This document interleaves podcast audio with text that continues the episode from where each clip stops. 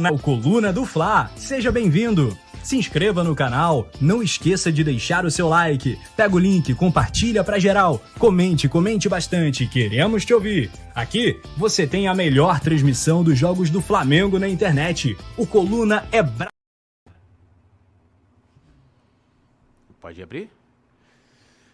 Buenas, buenas tardes, buenas noites e buenos dias também. Vou ter assim, um espanhol meio né, horrível, porque nossa convidada manja demais de espanhol. E simbora para mais um Pode Flá 5 5 6 com Raíza sim, é Raíza, não é Raíssa. É ou não é Raíza? Raíza. Raíza. E ó, lembrando a galera de deixar o like, se inscrever no canal, ativar o sininho de notificação, like. se inscrever no Coluna. E simbora, eu estou com o meu lado aqui, meu parceiro Léo José, o repórter.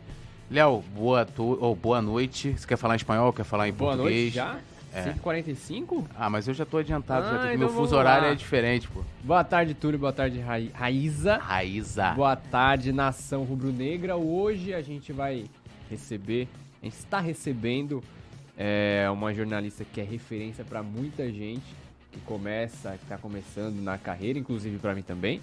É, muita galera aí que a gente percebe, assim, no, no, dia a dia ali nos corredores do Maracanã, a gente vê o pessoal passando assim, aí de vez em quando a gente vê, a gente vê assim, um torcedor passa, ah, Raíssa, tirou uma foto. aí eu tô passando lá, passo com a minha mochilinha, passo correndo pro, pra, pra coletiva, pra zona mista, e a gente percebe que a Raíssa já é uma, é uma, é uma pessoa que tá muito imersa aí nesse universo Flamengo, então seja bem-vinda ao Pode Falar, Raíssa. Ah, fala galera, salve, salve galera. Muito obrigada pelo convite, né? Eu vi você falando, mas ó, não sou velha não, falando que eu sou referência para quem tá começando. É, pô, não sou é. velha não, hein, gente? Na, na, rádio, rádio Maracanã é assim. Assim, é, é, referência, mas não, não, não, é velha. É né? isso, fica, tá bom, fica, tá bom, assim fica melhor. Fica melhor, né? Ó, já tem até a galera tá comentando aqui no chat, lembrando todo mundo para participar. Quiserem mandar perguntas, podem fazer o super chat, né? Qualquer valor aí, quer mandar uma pergunta. Estão pedindo para você tirar o bloco. Você bloqueou alguém no, no, no Twitter aqui, vou ler daqui a pouco.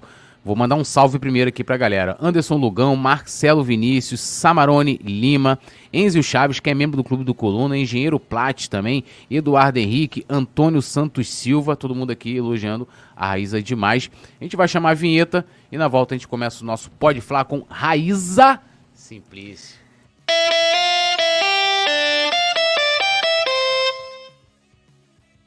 Bom, vamos lá, né? Vamos começar a falar de, de Flamengo. Hoje eu queria fazer o inverso, né? Antes de a gente começar falando da Raíza, a gente podia começar a falar do Flamengo, né? Que tem vários assuntos. O Flamengo jogou ontem, né? Jogou e ganhou do Santos, mas não convenceu ninguém. E a gente poderia começar analisando aqui, falando um pouquinho né, dos bastidores também. Hoje teve várias, várias notícias aí de treinos e tal. Mas falando um pouquinho do jogo, Raíssa, o que, que você achou aí de Flamengo 3, Santos 2? Um jogo em que ganhamos, terceiro lugar, mas a torcida não gostou do desempenho da equipe, né? É, importante foram os três pontos, né? Fora é. isso, desempenho preocupante para os torcedores do Flamengo, porque realmente foi um desempenho abaixo. Depois daquela sequência de 10 jogos, né? 10 jogos sem perder, emplacou, veio a data FIFA, todo mundo esperando que o Flamengo pudesse melhorar, né? melhorar. A expectativa estava lá em cima para esses dois jogos foi do jeito que foi contra o Red Bull Bragantino e contra o Santos também foi bem decepcionante pelo momento que o Santos vive. Né? É, o Flamengo jogou realmente bem abaixo. Sem e, técnico, era... sem nada, né? Então, era justamente isso, porque era um time que tá em. Não vou falar nem em reconstrução, né? Porque não tem nada construído lá no Santos. Porque é um time. Tava totalmente despedaçado. E o Flamengo, mesmo assim, venceu por. Foi um 3 a 2 que a qualquer momento, a gente até na transmissão, é. fala, pô, a qualquer momento pode sair um golzinho dos caras, pô. E assim, o Flamengo penou pra, penou pra, pra, pra ganhar do Santos. E, e isso aconteceu logo depois do período de data FIFA. Não, fora o 4, 4 a 0 foi, poxa, foi absurdo, né? Foi assustador, né? Então eu queria, eu queria saber de você assim. É, depois desse, dessa preparação, o que, que você acredita que, assim, que poderia ser o ideal? Vamos, não, não, vamos falar assim, o ideal, mas depois de um período de data FIFA, de 10 dias de livres de jogos, como que você esperava o Flamengo para essa sequência que pegava o Bragantino, o Santos, o Alcas? Ah, esperava o Flamengo muito mais intenso, né? Um time que é, a gente sabe que o São Paulo ele gosta muito de pressionar alto. Nem contra o Bragantino, nem contra o Santos, é. o Flamengo pressionou é. alto. Ah, existia uma expectativa para ver um Flamengo mais próximo daquele Flamengo que entrou em campo contra o Fluminense. E eu acho que essa era a expectativa de qualquer Sim. torcedor. Depois de um tempo para trabalhar, para descansar, trabalhar, essa era a expectativa. Por quê? Naquela sequência de 10 jogos sem vitória, sem derrota, a gente viu algumas coisas boas, né? Tiveram algumas atuações do Flamengo. Essa contra o Fluminense foi um exemplo que foi mais ou menos aquilo que a gente sabe que é o que o São Paulo deseja, que é o que ele almeja nesse time a do Flamengo. Contundência. A contundência, né? Aquele jogo contra o Grêmio, por exemplo, é, já foi um jogo para ligar o sinal de alerta, é. porque foi um jogo muito aberto dos dois lados. E o São Paulo ele reclamou disso na coletiva. Né? Ele falou: a gente fez um jogo de ida e volta. E hoje a gente conseguiu ser contundente, colocar a bola na rede e o adversário não conseguiu colocar. Ponto. Então imaginei que isso fosse ser trabalhado e o Flamengo voltaria um time mais ligado, um time mais intenso. E nesses dois jogos, nem contra o Red Bull Bragantino e nem contra o Santos, foi o que a gente viu de fato, né? É. Não, e, e, assim, o pessoal fala muito, hoje principalmente, está saindo muitas informações assim de que os jogadores. É, ah, não, não, tão, não estão gostando, vamos colocar assim, da maneira com que o Jorge de São Paulo trabalha. Teve até a informação do Mauro César de que houve um. Vamos botar assim, uma rusga, né? Porque na, durante a data FIFA, os jogadores talvez esperavam, ah, vamos ficar aqui de boa, vamos ter um treino durante o dia. Ele botou dois treinos. É, como é que tá esse bastidor, né? Se você tem alguma informação, se isso de fato é, ocor tá ocorrendo mesmo, essa, vamos dizer assim, esse desgaste do dia a dia do São Paulo com o grupo? O Flamengo vive num loop eterno, né? Porque parece que há cinco anos são as mesmas é. notícias, é. completamente cíclico, né? Começa um tempinho, melhora, depois volta. Assim, na verdade, o que acontece? É, e, e as pessoas têm muita dificuldade de entender isso. Que um clube de futebol, o dia a dia ali dos jogadores, da comissão técnica, é um ambiente de trabalho como qualquer outro. E é um ambiente onde tem muita pressão e tem, sei lá, 30 pessoas ali que convivem diariamente, é uma equipe né, que convive diariamente. Vai ter, é, é, vai ter insatisfação você no seu trabalho. Às vezes o teu chefe toma uma decisão que não te agrada. É uma decisão que você.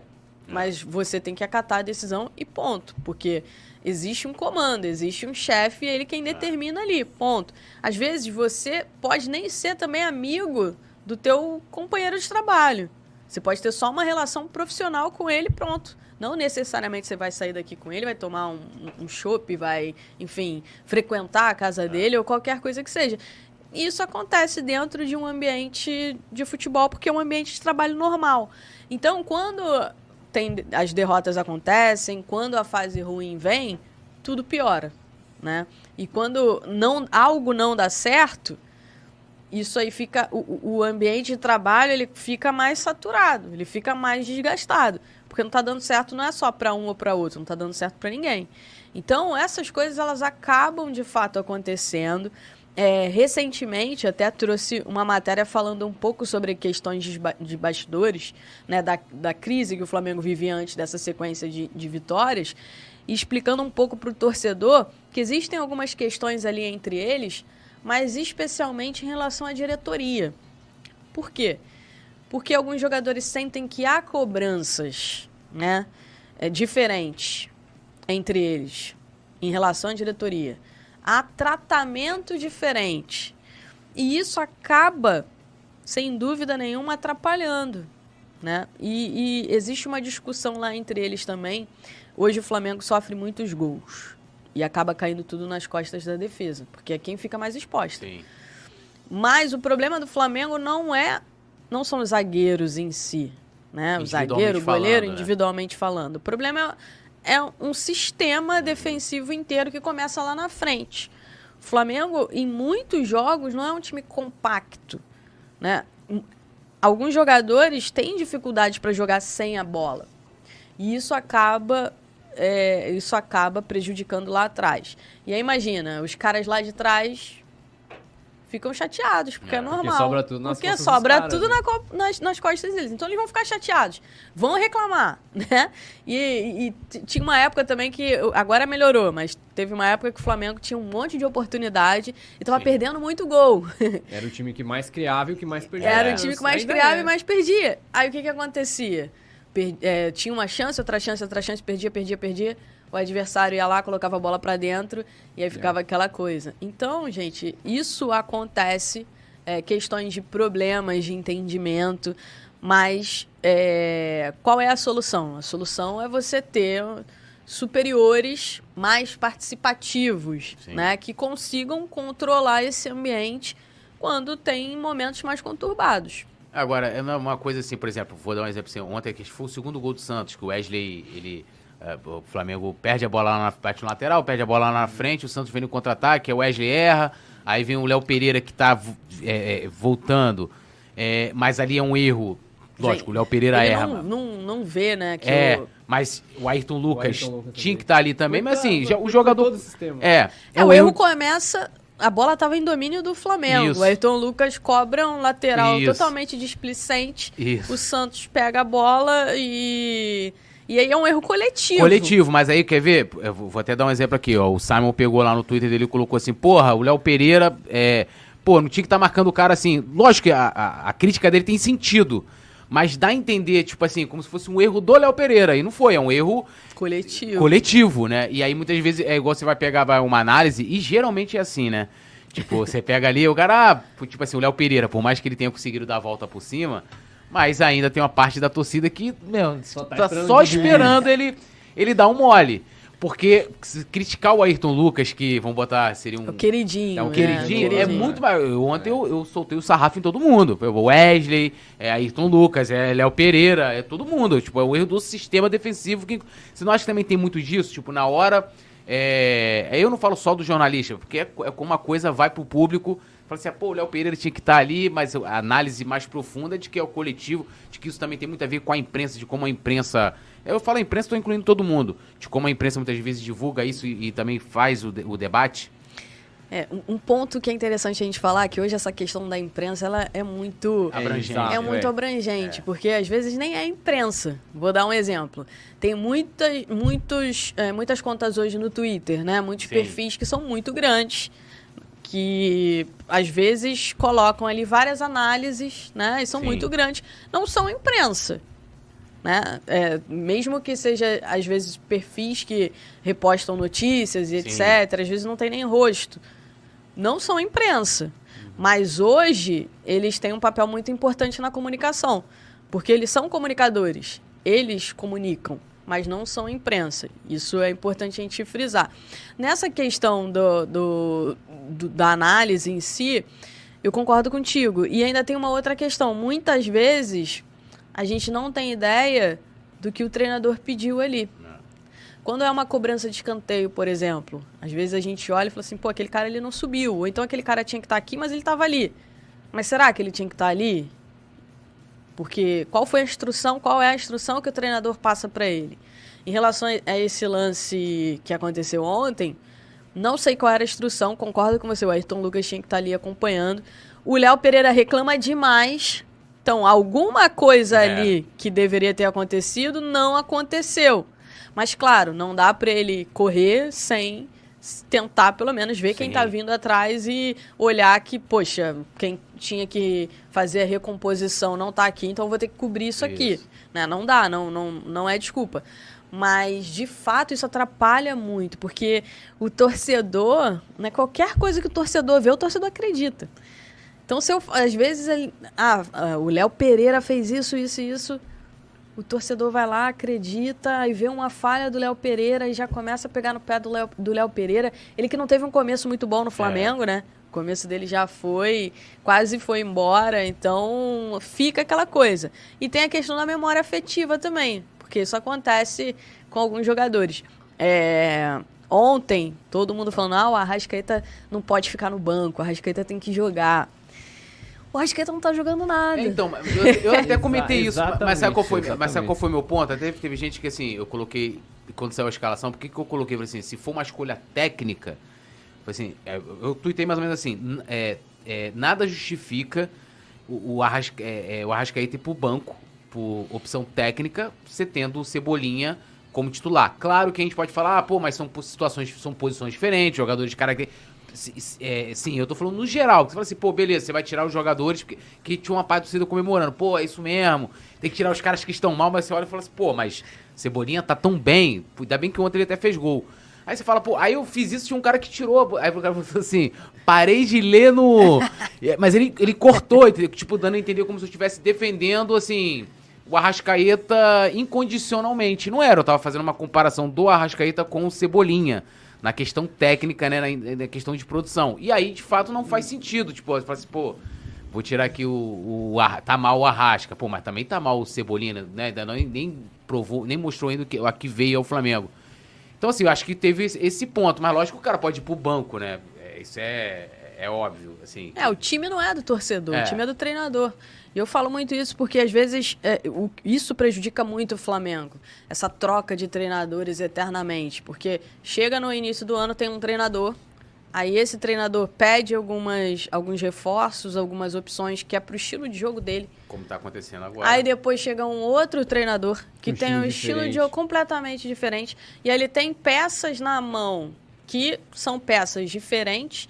Aí, aí tem aquele papo, não, mas o treinador ele tem que se adaptar ao elenco. É até certo ponto. Porque imagina, você vai lá, contrata o Guardiola. Aí você vira pro Guardiola e fala, Guardiola, é, você vai ter que se adaptar ao que eu tenho aqui. Primeiro que isso na cabeça dele não vai encaixar, por quê? Porque ele vai ser contratado para um projeto. Ou seja, ele não vai ser contratado para seis meses. Então ele vai ser contratado para um projeto. E aí o projeto começa do zero, começa do começo. Né? Ele vai estruturar o que ele quer, vai começar a buscar os reforços em cima da ideia que ele tem e vai ter um determinado tempo para desenvolver aquilo desenvolveu a ideia, depois você vai adicionando com o intuito de evoluir essa ideia. Então já começa aí. O Flamengo sofre porque o Flamengo troca de treinador o tempo inteiro, não tem convicção em trabalho nenhum. O Paulo Souza, na época, tinha um estilo de jogo. Depois é, veio um outro treinador e, e vai trocando, vai trocando, vai trocando. Isso é uma loucura. Hoje, Jorge Sampaoli participa ativamente da busca por reforços né? Do, indica os jogadores, posição, o que ele quer, em cima da ideia de jogo dele. O que ele quer, a ideia dele é fazer o Flamengo um time mais forte fisicamente. Um time que consiga ser mais intenso, né? Que consiga ser mais forte fisicamente, consiga ser mais intenso. Ele está mudando um pouco o perfil do elenco. Aí não adianta nada daqui a seis meses você trocar de treinador e trazer um treinador com um perfil completamente diferente dele. Então isso acaba impactando diretamente no, no trabalho. O Flamengo hoje ganha, não é porque tem um projeto esportivo. O Flamengo hoje ganha porque tem muito dinheiro e investe muito mais do que os outros. Então a qualidade individual do Flamengo faz a diferença e ajuda o Flamengo a ganhar.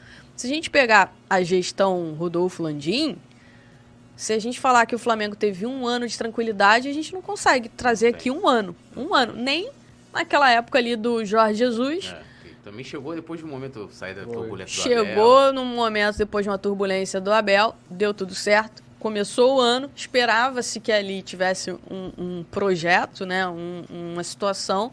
Aí veio a pandemia, aí depois veio a questão dele vai, não vai, fica, não fica foi embora, enfim. Então, se a gente pegar, não tem um ano assim que o, que o ano do Flamengo tenha sido tranquilo, ou que tenha sido um ano. Ok, sempre foi um ano que. Sempre teve turbulência. Teve não aquela turbulência de natural. Ah, é muito difícil durante um ano inteiro você manter o desempenho Sim. lá no alto. Então vem aquele momento mais complicado, derrota, empate. Tipo Palmeiras vive uma agora. eliminação ou outra. Mas exatamente. Mas não é, não teve um ano em que a pressão não foi enorme, não teve torcida fazendo protesto pichação na porta muro. do Ninho do Urubu, pichação no muro. Vai, é loucura. Teve uma vez que a gente tava trocando uma ideia lá no Maracanã e você falou algo muito interessante. Até já comentei isso em algumas lives é, lhe acreditando. Eu queria que você desenvolvesse isso aqui. Que você falou assim: eles acharam uma fórmula, que foi na época que contrataram Jesus, sem saber como, e, e eles vão atrás de uma fórmula que eles nem, nem, nem conhecem, né? Eu queria que você falasse sobre, sobre isso, que é, é, é muito interessante. Eu concordo, assim, mil por cento contigo sobre isso. É, eles acharam uma fórmula que. Na verdade, eles acharam que acharam uma fórmula, uhum. né? Porque eles espelham sempre é, é, é, é, repetir o que aconteceu em 2019. Só que o que aconteceu em 2019, eles não sabem como aconteceu. Né? Não sabem como aconteceu. Primeiro, o treinador, a ideia era trazer o Renato Gaúcho.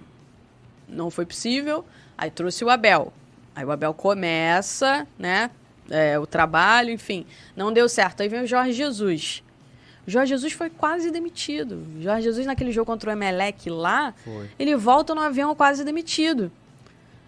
Essa eu não sabia. Quase demitido. Teve uma conversa com o Landim, né, na época. Algu é, algumas pessoas conseguiram segurar ele até o jogo do Maracanã. Se ele tivesse perdido aquele jogo do Maracanã, ele, ele não ia ficar. Né? A paciência com ele, a diretoria não, já não tinha mais paciência com ele. Só que venceu aquele jogo no Maracanã daquela forma que foi, né? O Maracanã, uma questão toda histórica, enfim. E aí ele conseguiu, né, se segurar. E depois aconteceu tudo o que aconteceu. E a diretoria acha que a fórmula, ah, a fórmula é um treinador estrangeiro inicialmente português, porque fala a língua, né, que tem uma comissão técnica grande. Então, por isso, o Flamengo também vive essa rotatividade na comissão técnica. Porque se prende demais em não ter uma comissão técnica permanente, né? permanente porque, na época, o próprio Jorge Jesus tinha seis, sete profissionais, se não me engano, e ele não queria que ninguém participasse, enfim. E esses treinadores costumam ter comissões técnicas grandes. Então o Flamengo tenta espelhar isso, mas também sem sucesso, né? Tentou com o Vitor Pereira, tentou com o próprio Paulo Souza, tentou com o Domenech na época e não conseguiu. É, eu estava vendo uma análise do Lucas Dantas, você deve conhecer. É, ele ele estava falando algo muito interessante, né? Ele, ele pegou o Guardiola como assim, ponto de partida. Aí ele lembrou quando o Guardiola foi pro Bayern, por exemplo. E ali, quando ele foi pro Bayern, o Bayern queria falou assim, pô, quero contratar aquele treinador do Barcelona, ele, sendo que o cara chega lá, ele, ele, tem, ele tem um jeito, um método dele de trabalho. E, e, não é um método de trabalho que você tem garantia de que o resultado vai chegar, tipo, né, no final do ano. Dele é, tanto que a gente viu quando que ele chegou a ganhar agora a, a Champions com, com, com o Manchester City. E a coisa, né, até ganhou lá, a Bundesliga e tal, mas não deu certo com a Champions e tal, os caras demitiram ele foi pro, pro, pro Manchester City, que comprou a ideia dele. Falou, ó, a gente quer né, que você faça aqui o trabalho que você fez no Barcelona, a gente vai te dar todo o tempo do mundo. Então ele começou a montar um time, porque eu vejo, tem essa coisa do... Tem muita gente que fala assim, ah, é porque pô, o jogo posicional não dá certo no Flamengo. Todo, todo, eu vejo dessa forma, todo tipo de estratégia de jogo, ela em algum momento na história, em algum time, ela deu certo. Claro. Né? Ela é boa. Mas ela, como você está falando, o cara chega aqui Vem, você tinha o Dorival, que tinha uma um jeito de jogar e ele trabalhava o jogador, até por olhar pela característica do elenco de uma forma. Aí você contrata o Vitor Pereira, que é uma coisa completamente oposta àquilo, que já não tem jogadores né, para você encaixar naquele sistema ali. E aí fica aquela coisa assim: é, qual é o jeito do, do, Flamengo jogar? Como que a diretoria fala assim: ó, esse aqui é o Flamengo que eu quero, o Flamengo do Landim. Como que joga o Flamengo Landim? O que, que o Landim pensa? Assim, qual é melhor? É, é, o Flamengo jogando, sei lá, no 4-3-3, 4-1-4-1, sei lá. Qual, qual, que é? Jogando pra frente, propondo o jogo? É, é, é, a velocidade? É o jogo posicional? Não é? é sabe? E, tipo, não tem isso. É, é, aquilo que você falou, é tentativa de acerto e erro. Tipo, ah, deu certo. Ah, deu. Pô, eu lembro aquele preparador físico, pô, que, tava, que tinha voltado agora com o Vitor Monteiro. Ma Mário todo, Monteiro. Todo mundo assim, Mário Monteiro. É ele, ele é o segredo da preparação irmão, física, é o Mário Monteiro. E antes a torcida pedia, né, a contratação pedia. do Mário Monteiro. Não, ele é o segredo da... da... Porra, comemorando assim, eu falei assim, pô, sim, falei, pô, o cara é bom, né? Falei assim, mas essa galera que tá, tá comentando aí deve ter um conhecimento maior do que eu pra, pô, comemorar como se fosse uma contratação de um jogador. Pô, daqui a pouco já tava, é, esse Mário Monteiro também aí, ó, o time tá... Mas assim, pô, mas será que o problema é o Mário Monteiro, entendeu? Tipo, é umas coisas assim que você fala assim, você não entende, porque os caras vão contratando... É como você falou, aquela coisa, pô, é, o Mário Monteiro deu certo aqui em 2019. Era igual lá do, do Braz, sem querer desmerecer lá o cara que tava dando personal na praia. E aí algum seguidor virou, ah, esse cara tava dando... Ele falou, ah, o cara foi campeão em 2009, pô.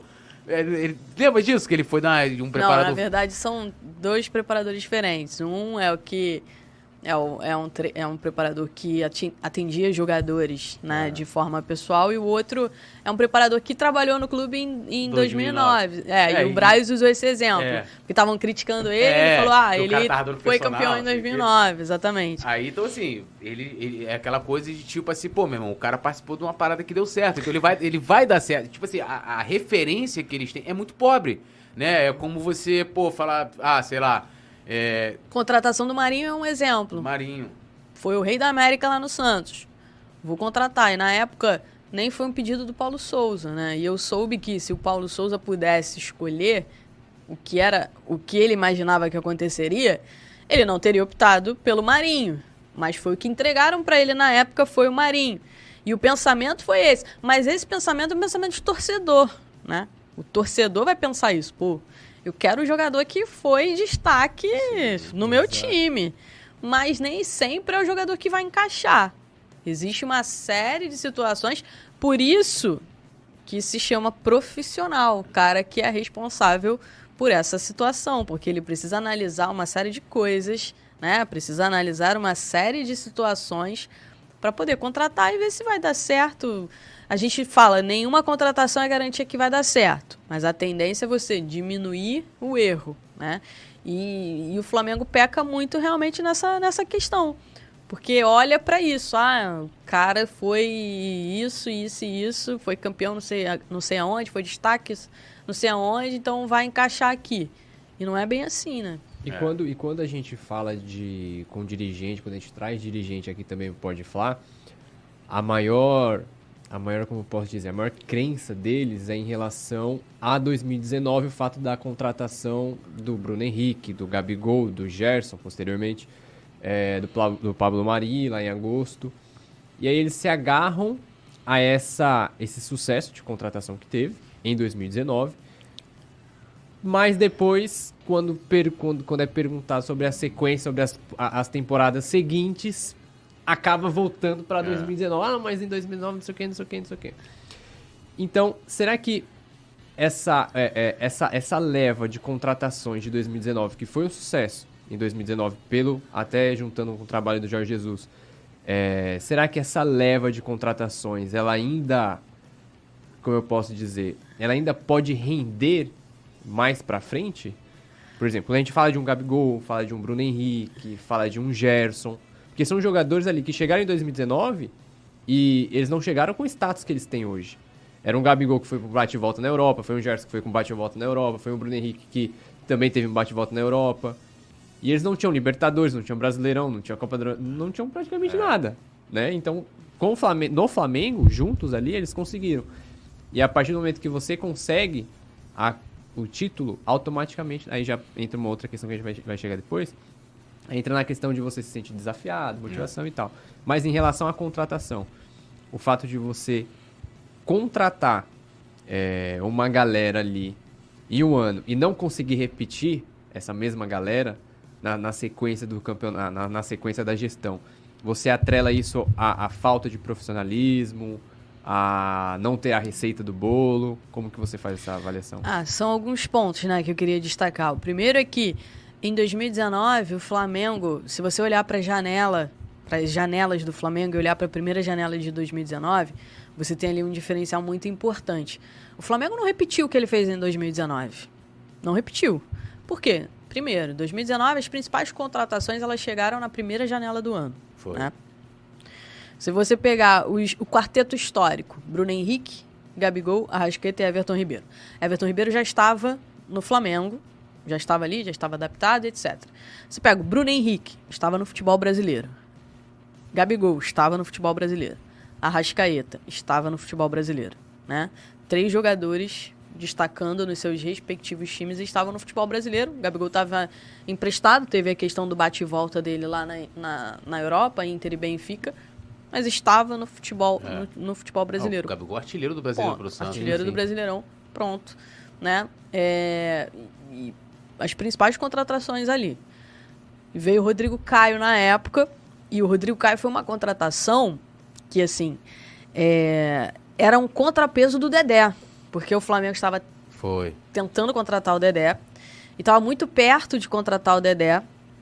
Né? E o Flamengo, inclusive, queria anunciar o Rodrigo Caio junto com o Dedé, que era para diminuir as críticas. Porque o Rodrigo Caio vinha de período de, de muitas lesões no São Paulo, Sim. aquelas críticas também, zagueiro de condomínio, aquilo tudo, e o Dedé estava em alta naquele momento, né? Então a ideia da diretoria era anunciar as duas contratações juntas para digamos assim, diminuir as críticas em relação à contratação do Rodrigo Caio com a contratação do Dedé, o que acabou não acontecendo.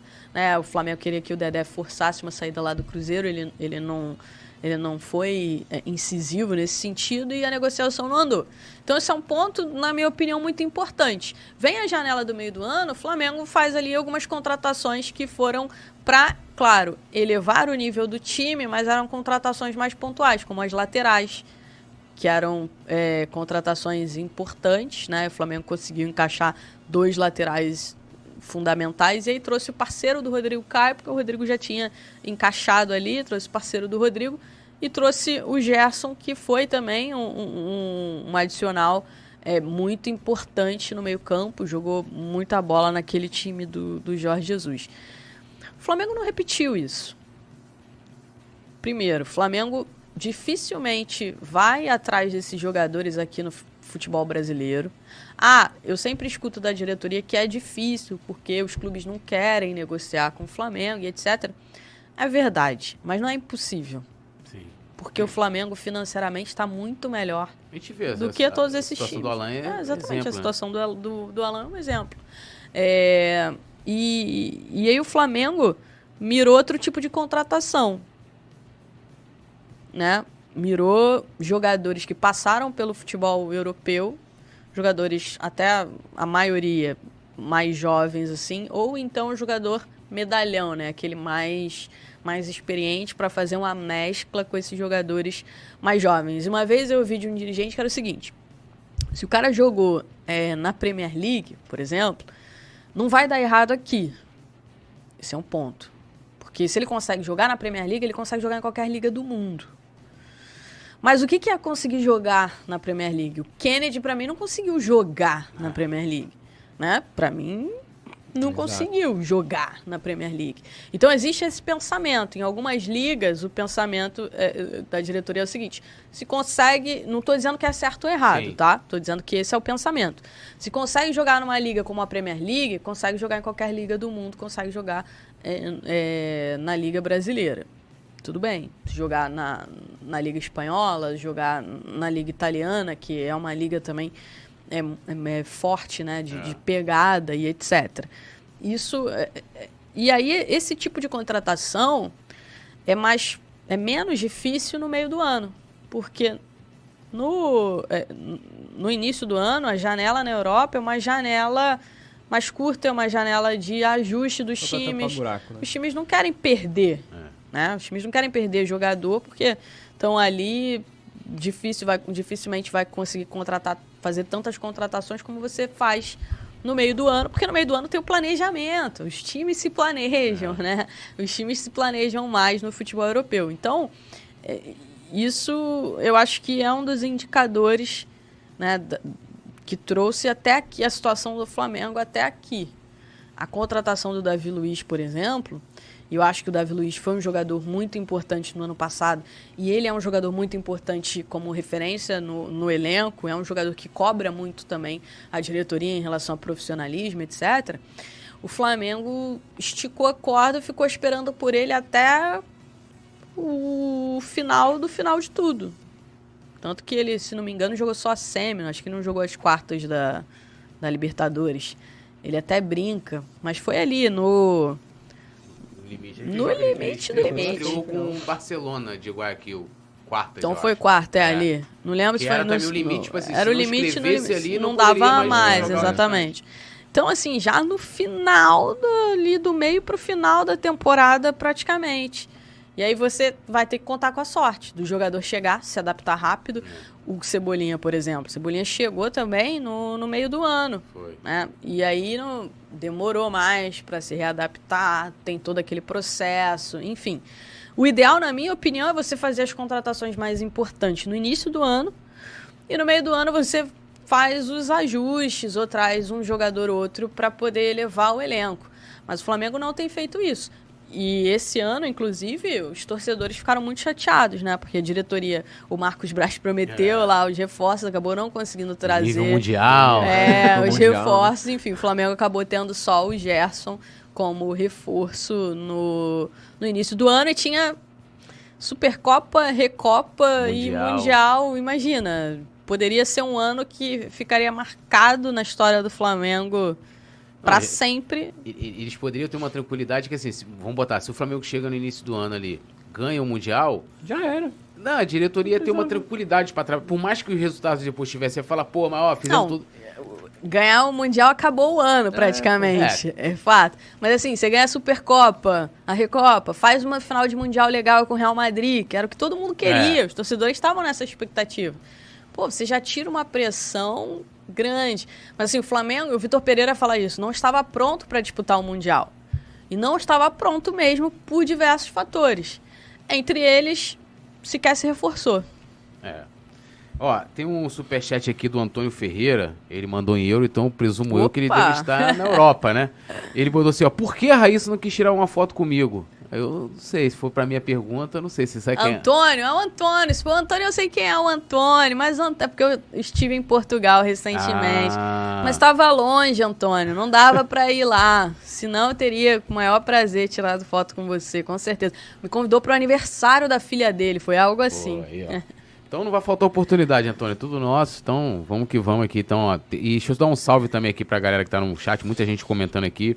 Jonathan NP6, o Anderson, José Santiago, é, Luciano Costa, a Maurícia RF, o Jorge também, Adriel Souza, o Perigo, Paulo Miguel Campos, todo mundo elogiando bastante aqui a Raíssa, Zangada FF, Nailton Oliveira, Vando Oliveira, Isailton Flá, é, Davidson Sena, Zé Santiago, Rogério Santos Melo, todo mundo aqui comentando bastante, Enaldo Dias, Edson Tadeu, e todo mundo, claro, cornetando né, o time, o time é, é, do, do Flamengo. Teve, tem, tem, tem uma pergunta aqui interessante, que é até do Anderson. Manda Ele manda aqui, ó.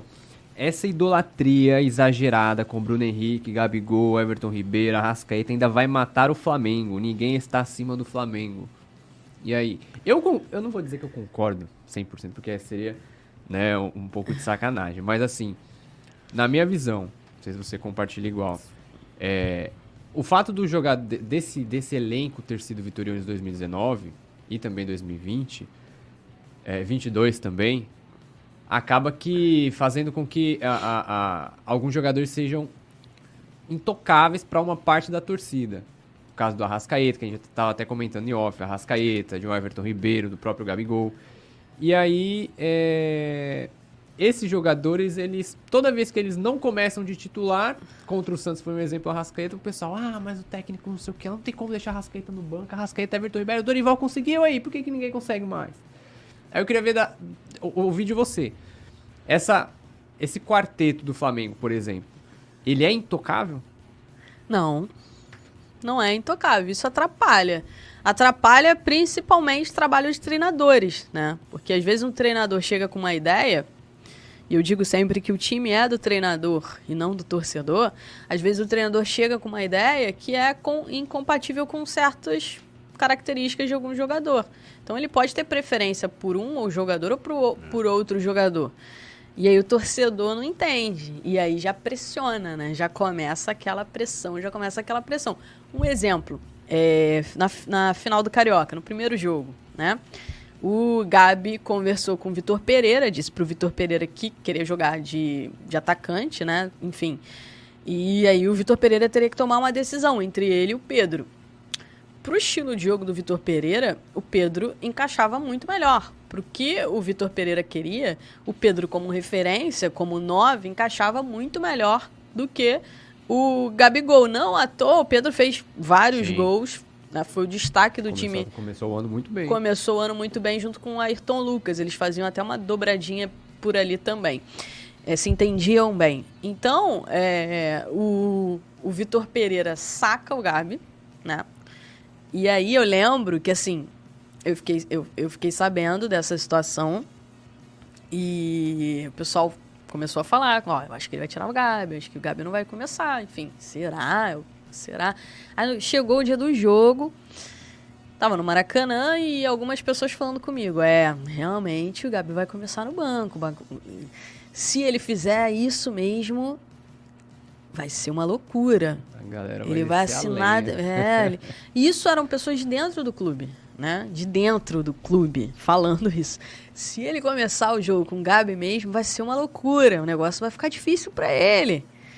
Então, isso é um isso é não, não é que seja um pensamento, isso é uma realidade, né? E se ele não ganhasse aquele jogo ali, eu não duvido que ele fosse demitido ali antes mesmo de jogar o segundo jogo. Só que ele ganha, né, o jogo. Foi 2 a 0. Com Pedro, os dois gols do Pedro foi isso? foi Ayrton Lucas. Ah, não, não, Ayrton, Ayrton Lucas. Lucas. É, isso aí, isso aí. E aí ele ganha aquele jogo, né? E assim, o, o Flamengo anulou o Fluminense. O, o, o, estilo de jogo ali do Fluminense, o Fluminense não conseguiu jogar. Não foi uma partida brilhante do Flamengo, na minha opinião. Mas o Flamengo anulou o Fluminense. O Fluminense estava muito em alta e o Flamengo não estava legal naquela, naquele momento. E aí vem o jogo da. Aí a expectativa, e isso aqui é uma informação, a expectativa internamente da galera, do elenco em si, da maioria dos jogadores, era encaminhamos ali a, o, o, encaminhamos a, o título do Campeonato Carioca. Tem o segundo jogo, mas ficou bem acessível. Vamos vencer a estreia da Libertadores, confirmar o título no o título domingo. no domingo seguinte. E aí a estreia do Flamengo, se não me engano, no Brasileiro era na quarta seguinte, se não me engano, não, era no, no, domingo. no domingo, né? É. Mas tinha Maringá, era o Maringá, era o então, Maringá, é. era o Maringá, é. né? Era o Maringá na Copa do Brasil e depois Curitiba. Isso. Então a expectativa era fazer quatro vitórias ali, emplacar de, de vez, o, emplacar o Vitor Pereira, o trabalho do Vitor Pereira, esquecer o que aconteceu no início do ano, emplacar o trabalho do Vitor Pereira. Só que o próprio Vitor Pereira se complica, porque a situação para ele lidar ali era uma situação muito difícil. A expectativa dos jogadores contra o Alcas era de jogar, era de entrar os principais jogadores, eles queriam jogar, time titular. Só que ele entra com um time alternativo e coloca o Gabriel para jogar. Mas ele entra com um time alternativo e o Gabriel joga no time alternativo. Então já ficou ali um. Alguns jogadores não, não entenderam é, é que eles queriam estranho, jogar. Foi muito estranho, foi aquela situação toda foi muito estranha. Alguns jogadores não entenderam, ficaram sem entender. Muitos queriam jogar, se sentiam bem fisicamente para jogar. E ele teve essa, essa opção. Gabriel jogou. E no jogo seguinte, ele volta com Gabriel né, titular contra o Fluminense. Ele abre completamente mão da ideia que ele tinha de jogo. Se você olhar aquele jogo ali, quem passeou naquele jogo ali, brincou de jogar naquele jogo? O Fluminense? Contra, contra o Marce... Ah, sim, o Marcelo. O Marcelo. É. O Marcelo ali. O Canso também jogou demais. Mas o Marcelo brincou, ele é. teve um espaço absurdo naquele sim. jogo, justamente em cima do Gabigol. Né? Porque o Gabriel estava jogando mais à direita ali. O Gabriel não jogava como um segundo, é. segundo atacante. O Gabriel jogava mais à direita. E isso, né? E, e, e, o Gabriel, não, obviamente, que não marca. Igual, por exemplo, o Matheus França teve aquela disposição para ajudar na marcação, para poder bloquear a ideia do Fluminense. Então ali o treinador ele abriu mão de uma ideia dele, né, para deixar o time mais confortável, um jogador ou outro mais confortável. Por isso que eu digo, isso atrapalha. Não estou dizendo aqui que é, eu posso achar certo ou errado, eu posso gostar ou não de uma escalação, gostar ou não de um estilo de jogo de um treinador. Mas o treinador, ele tem um estilo de jogo que muitas vezes os quatro não vão funcionar na cabeça dele.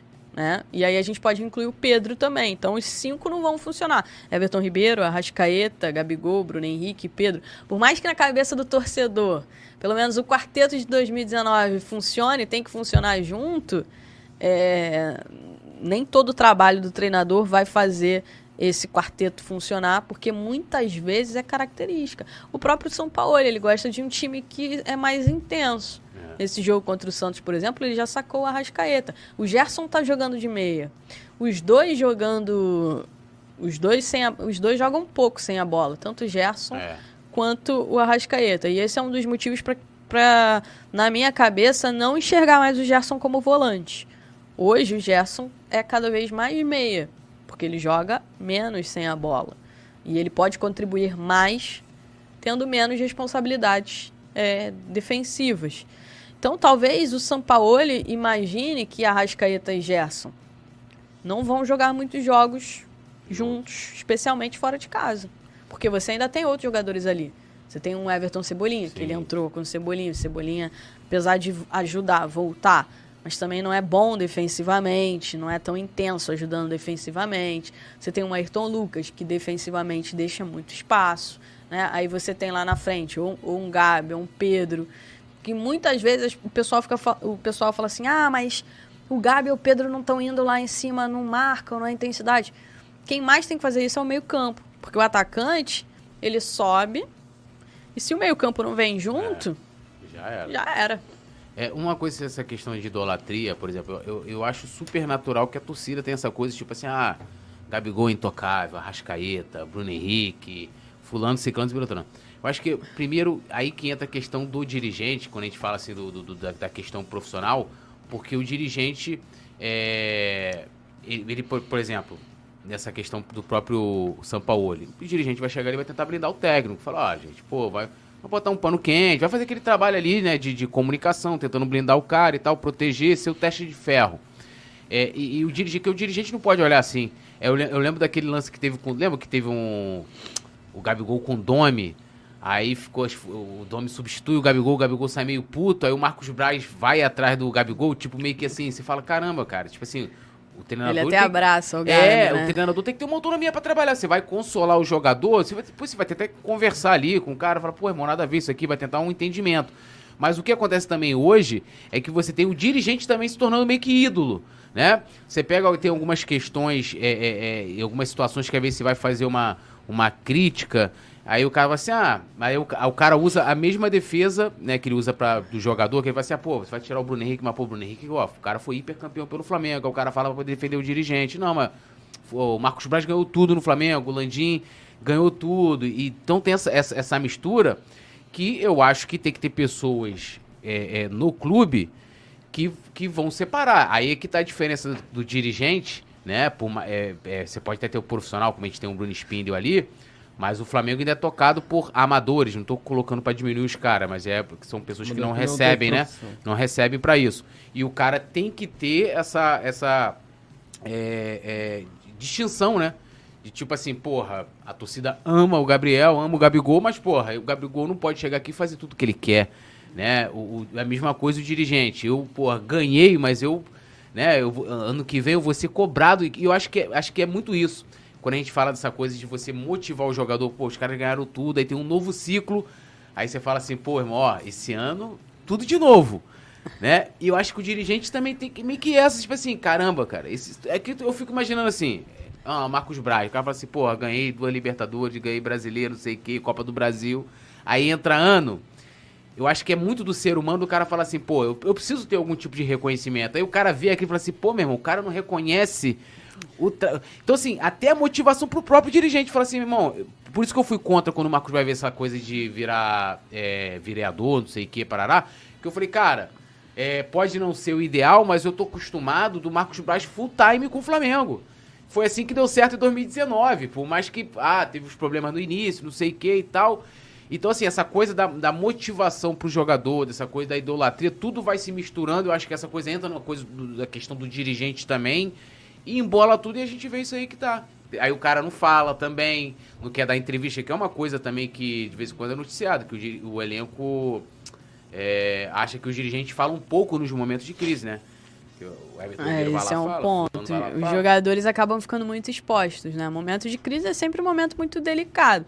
Eu nunca esqueço uma vez é, conversando com pessoas que trabalham com o Rodrigo Caio, e essas pessoas me falaram o seguinte: ó, a gente fez um trabalho de imagem com o Rodrigo Caio porque quando ele estava lá no São Paulo, é, era sempre ele que botava a cara quando o São Paulo perdia. Quando acontecia alguma coisa ruim, era sempre ele que colocava a cara. Então os torcedores estavam revoltados, o time tinha acabado de perder de novo, e tava lá o Rodrigo Caio de novo dando entrevista. E assim, vai falar o quê? Ele não vai apontar contra. Sim né, contra ninguém. Então ele vai tentar ser político. E aí o torcedor fica com mais raiva. Então começa a pegar aquela imagem ali e desgastar a imagem, desgastar a imagem, desgastar a imagem. Então eu lembro que na época eles falaram, então a gente trabalhou muito isso no Rodrigo Caio, porque para chegar aqui no Flamengo e quando acontecer essa situação, ele evitar falar tanto como era no São Paulo, porque ficava tudo centralizado. Momento complicado de crise, ninguém quer falar. É.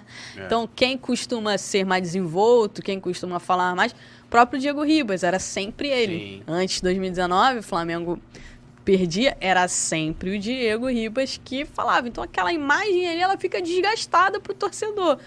E aí acontece isso. Se o dirigente não chega, né, chama a responsabilidade, a gente vê bastante em outros clubes, às vezes depois de, de, de, uma, de uma derrota ou até um momento delicado. O Vitor Pereira até falou diretor de futebol. O, no Corinthians, fazia, né, o Duílio o tempo inteiro aparecia lá e, e, e fazia, falava. Então, os momentos conturbados é sempre mais difícil. O torcedor está revoltado, o próprio jogador está chateado. Às vezes acaba falando uma coisa que pode ser mal interpretada, ou então não consegue desenvolver uma frase direito e levam para outro lado. Ou era mesmo aquilo ali que ele queria falar, mas ele não deveria ter falado. Então, o atleta, o jogador, ele fica exposto e não gosta. Se não tem quem por trás. Né? É chato, por exemplo, quando tem um treinador do Flamengo balançando quem tem que ficar ali defendendo, entre aspas, o treinador é o jogador. Sim. Por quê? O dirigente ele não aparece, mas esse é um perfil do Landim, né? Da, da é. gestão de comando do Landim. É, um, é, é uma preferência dele nesse, nesse sentido. Eu não gosto. Né? Eu, eu, eu acho que o caminho é você se comunicar e se comunicar melhor. Como é que você vai respaldar um torcedor, um treinador? é, na cabeça da, da diretoria, quando o Marcos Braz deu uma aspa lá para o Mauro César e o Mauro César publicou, falando do trabalho do Vitor Pereira e etc., era uma forma de respaldar o trabalho do Vitor Pereira. Estava ali respaldando o trabalho do Vitor Pereira. O Vitor Pereira acreditava que não. O Vitor Pereira nem tem tempo de acompanhar essas coisas. O respaldo para o Vitor Pereira era o quê? A diretoria estar ali, um dirigente aparecer ali e conversar. E... Quem lembra no caso Diego Alves com Paulo Souza? Pô. Foi o único momento que a diretoria veio foi. num momento complicado. E foi um momento onde tinha um jogador envolvido. Não foi para respaldar o Paulo Souza. Foi mais para respaldar o Diego Alves na época, que era um ídolo também um do Flamengo. Do elenco, era um né? dos líderes do elenco. e, ali, e aquilo ali, vamos combinar, né? Aquilo ali que o Paulo Souza fez, é, assim, primeiro, totalmente desnecessária aquela situação, porque mesmo que tivesse acontecido, vamos, vamos supor que de fato o Diego Alves tivesse chegado lá pro Bruno Spini e falado, ó, oh, tô pronto aqui, Hugo, você vai tô pronto. É, você expor aquilo ali, pô, aquilo, é claro que você, tipo assim, aquilo ficou nítido que ele tinha um problema com o Diego Alves, ele falou assim, já sei que a torcida é, cobra bastante dele, aí entra aquela questão do cara sempre falar, que para mim faz total sentido o que você falou, tipo, a exposição dos que mais aparecem, a, a, imagem vai ficando desgastada. Vou jogar esse cara aos leões, tiro o foco né, aqui da minha pessoa, que estão questionando o meu trabalho. E, porra, aí depois o cara chega. Sendo que eu acho que, na minha cabeça, ele não esperava que iam falar assim: ó, isso é mentira, isso não aconteceu. E a condução daquilo ali, por mais que tenha tido, é, vou dizer assim, uma boa intenção do, do Marcos Braz e do Bruno Spindel sentar ali, que eles não responderam nada naquilo ali. É. Né? Tipo, foi um negócio assim meio constrangedor, né? Até Aí o Paulo Souza brinca, é, chegou ali, porque. Paulo é, Souza fez uma piadinha porra, tão sem graça. É, tipo, os caras, pô, atleta, não sei, ó, eu sou atleta, que não sei o quê. Tipo, um negócio meio. Porra, né? Assim, nem nada a ver, né? quebrar o gelo. É, então assim. Mas assim, conclui aí, porque eu, eu fui só colocar que essa situação foi muito escrota, né? Putz. Foi uma situação bizarra, foi muito bizarra. Então, isso, isso é, é, é, importante a gente, a gente destacar, né? E aquela questão também do jogador, ele ficou tão grande que ele é maior do que o treinador. No futebol brasileiro, a gente tem essa cultura de diminuir muito o treinador. Né? O que não acontece no futebol europeu. No futebol europeu, os treinadores são os chefes. São ali os chefes. É, é difícil um caso de um embate entre o jogador e o treinador que acaba sobrando muito para, para o treinador em si. Né? Aqui no futebol brasileiro isso acontece demais e o jogador ele é maior do que o treinador. E para mim tem uma clássica, voltando aqui ao, ao Vitor Pereira, No primeiro dia do Vitor Pereira, ele chega no CT e aí o primeiro jogador, eu acho que ele encontra, é o Gabi, né? E o É. Gabi olha pra ele e fala assim: agora vai, né? Ali eu falei, ih, não vai dar certo, não vai dar certo, vai ter problema aí, porque esse era o sentimento do Gabi na época, imagina dos outros. Pô. E outra, ele saiu muito mal do Corinthians. Eu sei que o torcedor do Flamengo, ele fica chateado, né, porque teve toda a repercussão, enfim. Sim. Mas ele, ele, ele, ele não era obrigado a renovar o contrato com o Corinthians. Não era obrigado. Era só ele falar, olha, não quero. Quero buscar outro projeto. Mas ele usou a desculpa da sogra para não renovar o contrato. E aí a gente comenta. É, os jogadores também comentam. Os jogadores do Flamengo ligaram para os jogadores do Corinthians para saber mais do Vitor Pereira. E naquela época, os jogadores do Qualquer Corinthians do estavam. Pereira, é, que os jogadores do Flamengo não escutaram do Vitor Pereira. Influenciados por uma situação lá envolvendo o. E eles gostavam do Dorival, né? Eles foram surpreendidos com a saída do Dorival. Então já começa assim. E, e fica a pergunta, por que, por que, o que, que mudou pra, pro- pra, pra, pra eles? Pra, porque assim, você pesquisa na época, final, após a final da Copa do Brasil, após a final da Libertadores, tipo, ó, tá tudo certo já com o Dorival. Isso assim, ó, aspas do Landim, aspas do Braz, Bruno Spindel, do próprio staff Tudo do encaminhado Dorival. depende só do Dorival. Isso aí. O Dorival depende da diretoria. Isso, tudo certo. E do nada, opa, Vitor Pereira. Tem alguma coisa que explique isso? Ah, foi um conjunto de coisas, né? Essa, essa não renovação do Dorival, na verdade, foi um conjunto de coisas. Primeiro, a busca do Flamengo pela grife. O Flamengo busca essa, essa grife, e isso é verdade. O Flamengo busca a grife. O Dorival não tinha essa grife. É, e o Flamengo teve toda a questão lá do jogo contra o Corinthians, que pra mim é uma falácia de que o Corinthians amassou o Flamengo. Não amassou. Se a gente pegar o jogo e Sim. ver o jogo de novo, não é verdade. O Flamengo esteve mais perto de fazer o segundo gol do que o Corinthians. Aí o Corinthians teve um momento ali de abafo, que o Flamengo não conseguiu fazer Foi. o segundo gol. Então o Corinthians, né? O Flamengo conseguiu 10 fazer o gol. do Corinthians pressionando 10 só, minutos o 10 Corinthians 90. E, é, exatamente. 10 minutos de 90, que foi aquele final ali que o Corinthians foi pro, pro abafa. E depois até poderia ter virado o jogo se não fosse a atuação da torcida corintiana com, é, com aqueles sinalizadores, etc. Enfim, que paralisou ali Foi. o jogo e deu uma acalmada. Mas assim, é, o Vitor Pereira era um nome que na época do Paulo Souza agradava já a diretoria do Flamengo. Ele sai do Fenerbahçe, né? E, e- e o Flamengo tenta encontrar com ele, mas ele na época diz que não queria nada, que ele só queria é, pensar em alguma coisa depois do ano novo. E o Flamengo precisava trazer um treinador logo, naquele momento, né? Porque depois mudou tudo. Um ano depois a situação foi totalmente diferente. Eles esperaram pelo Vitor Pereira, mas um ano antes eles decidiram não esperar para tentar conversar com o Vitor Pereira. E então era um nome que já agradava bastante a diretoria do Flamengo. É, o Dorival não tinha grife, teve aquele final meio melancólico depois dos títulos, né? O Flamengo perdeu aquele, aqueles jogos É, ali no brasileiro. Campeonato Brasileiro, etc. E além disso, houve eh, conversas de renovação. O, o Dorival entendia que, que merecia uma valorização. O Flamengo sinalizou que iria dar essa valorização para ele, mas no meio do caminho o Flamengo entendeu que eh, não, não seria válido oferecer um salário muito maior para ele. Enfim, acabou pagando até mais pelo, pelo, pelo Vitor Pereira. O salário, o salário do Vitor Pereira ele era um salário maior do que o Dorival pretendia na, na renovação de contrato. Então, juntou tudo isso, a diretoria resolveu ir atrás do antigo desejo, que era o Vitor Pereira, que ficaria livre, né? É, infelizmente isso aí mudou a rota. É tipo aquelas decisões que você fica assim, se se isso não tivesse acontecido. E não- tudo É, isso. eu não julgo o desejo da diretoria do Flamengo de, de mudança, né? Não julgo. Acho que a diretoria tem, tem o direito de buscar o que ela entende ser o melhor. Não necessariamente vai ser o melhor. Mas eu penso, né, na minha opinião, você, eu teria mantido o Dorival, né? Pelo menos até a Recopa ali. Sim. Porque É, se e- acontece isso- que acontecesse, né? Perde a Supercopa, perde a Recopa, perde o Mundial, aí beleza. você faz, esse, você faz essa troca, traz o Vitor Pereira. Já que ele tinha um problema com a sogra, ele não ia acertar tão rápido é, com com nenhum certeza. outro Duas time, semanas. né? Não. Não ia acertar. Você fala, ó, Vitor, tem uma situação aqui, talvez mais pra frente a gente converse ou não, mas preciso manter esse, esse trabalho porque era o que era o que era o que todo mundo esperava. E aí você faz uma mudança dessa, uma mudança de filosofia de trabalho, de estilo de jogo, de tudo.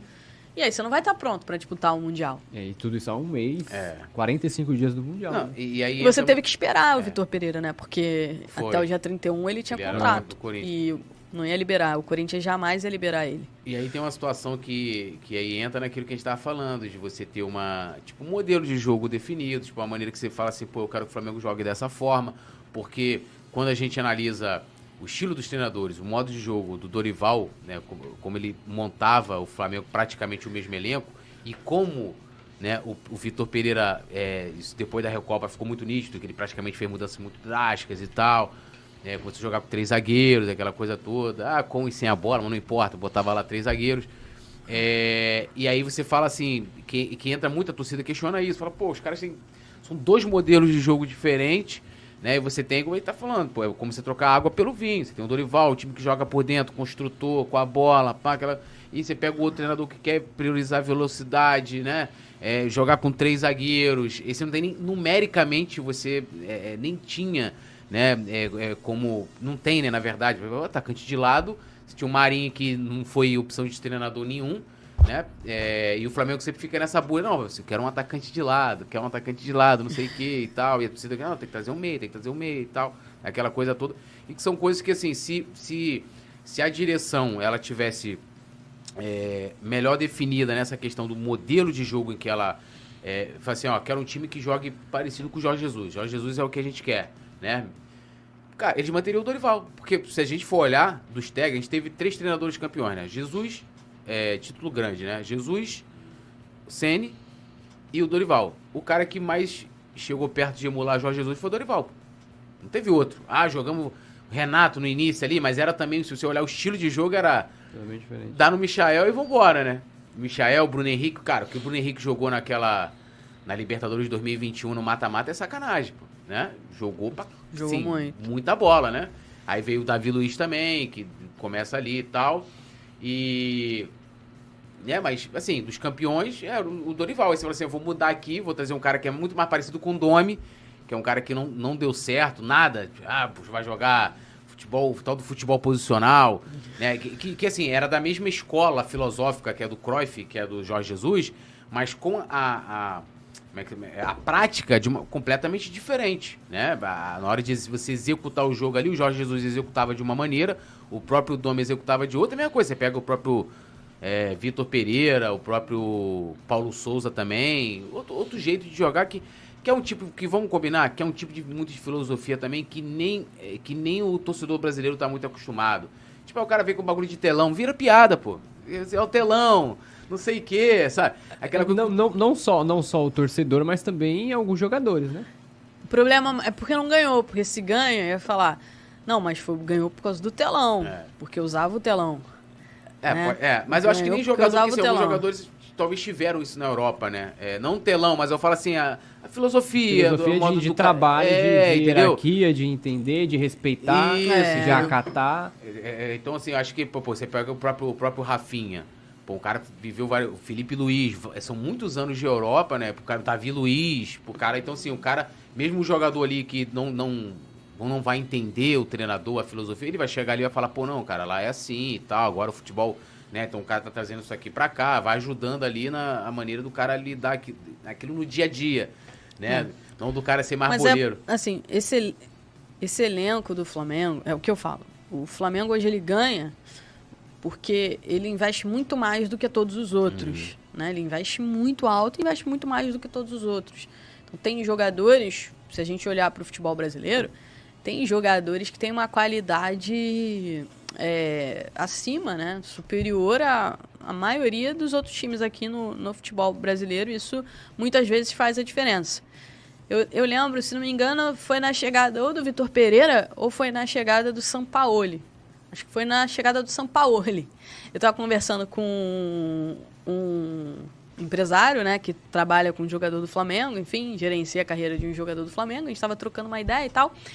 E aí ele virou pra. E aí a gente estava falando sobre a chegada do novo treinador, e aí e tal. Aí ele virou e falou assim: Ah, mas não vai dar certo. Eu falei, mas por quê? Ele falou: só vai dar certo se ele não tentar ensinar para os jogadores. Esse elenco não precisa que, que esse elenco não precisa que treinador chegue tentando ensinar. Esse elenco precisa que um treinador não atrapalhe. Foi isso que ele falou para mim. E ele não falou isso para mim à toa, né? Porque essa é uma mentalidade de muitos jogadores ali, que o treinador não tem que atrapalhar, que eles são tão bons, né, que eles vão Nem de treinador, pô. não precisa tre- não precisa um treinador para atrapalhar. O que, que seria um treinador atrapalhar? Seria um treinador com ideias diferentes, né? Que queiram que um ou outro ali exerçam coisas que não, não é vem raiz. exercendo. Não, Não, tá boa, tá pra de mim tá bom aqui. Que não vem exercendo e etc. Então, esse é um pensamento que, de fato, ele acompanha o Flamengo e acompanha alguns jogadores, né? Que o treinador que chegar hoje no Flamengo tem que ser um treinador que não tente ensinar. Que ser um treinador que não atrapalhe. E esse não né? atrapalhar. é, só administra. E esse não atrapalhar é não mexer ali com certos jogadores ou pedir para que façam isso ou aquilo. É, é complicado, não é fácil. Porque a gente está falando de um time muito caro, né, de jogadores que ganharam muito e chegaram, não só não ganharam, mas não só ganharam muito, mas em alguns momentos chegaram, deram uma resposta sem a necessidade de um treinador que atrapalhasse, entre aspas, né? Então eles entendem que eles conseguem se resolver ali. Bom, vamos dar um salve aqui pra galera. Temos até botafoguense, meus amigos, aqui É, no... o pessoal do, o pessoal do Botafogo apareceu. Né? Botafoguense no chat, É, estão preocupados com a situação do Luiz Castro. É, inclusive, hoje você tá até dando informação, né? Do Luiz Castro é, tá aí pra aceitar uma proposta aí da Europa. Eu, Da sincera- Europa, do, do, Ó, do Oriente Médio. do Oriente, Do Oriente Médio, eu tô Médio. torcendo pra que não, né? Tô sendo- Mas eu tô vendo que essa novela aí do. Coisa de falar aqui, pro Fogão Copeiro, que ele botou. O campeão voltou, segue pouco. Demorou voltar, hein? Demorou. Ó, campeão segue o líder. Que a gente passou pela mesma coisa com o Jorge Jesus, né? É, é igual aquela música, da- acho que é da.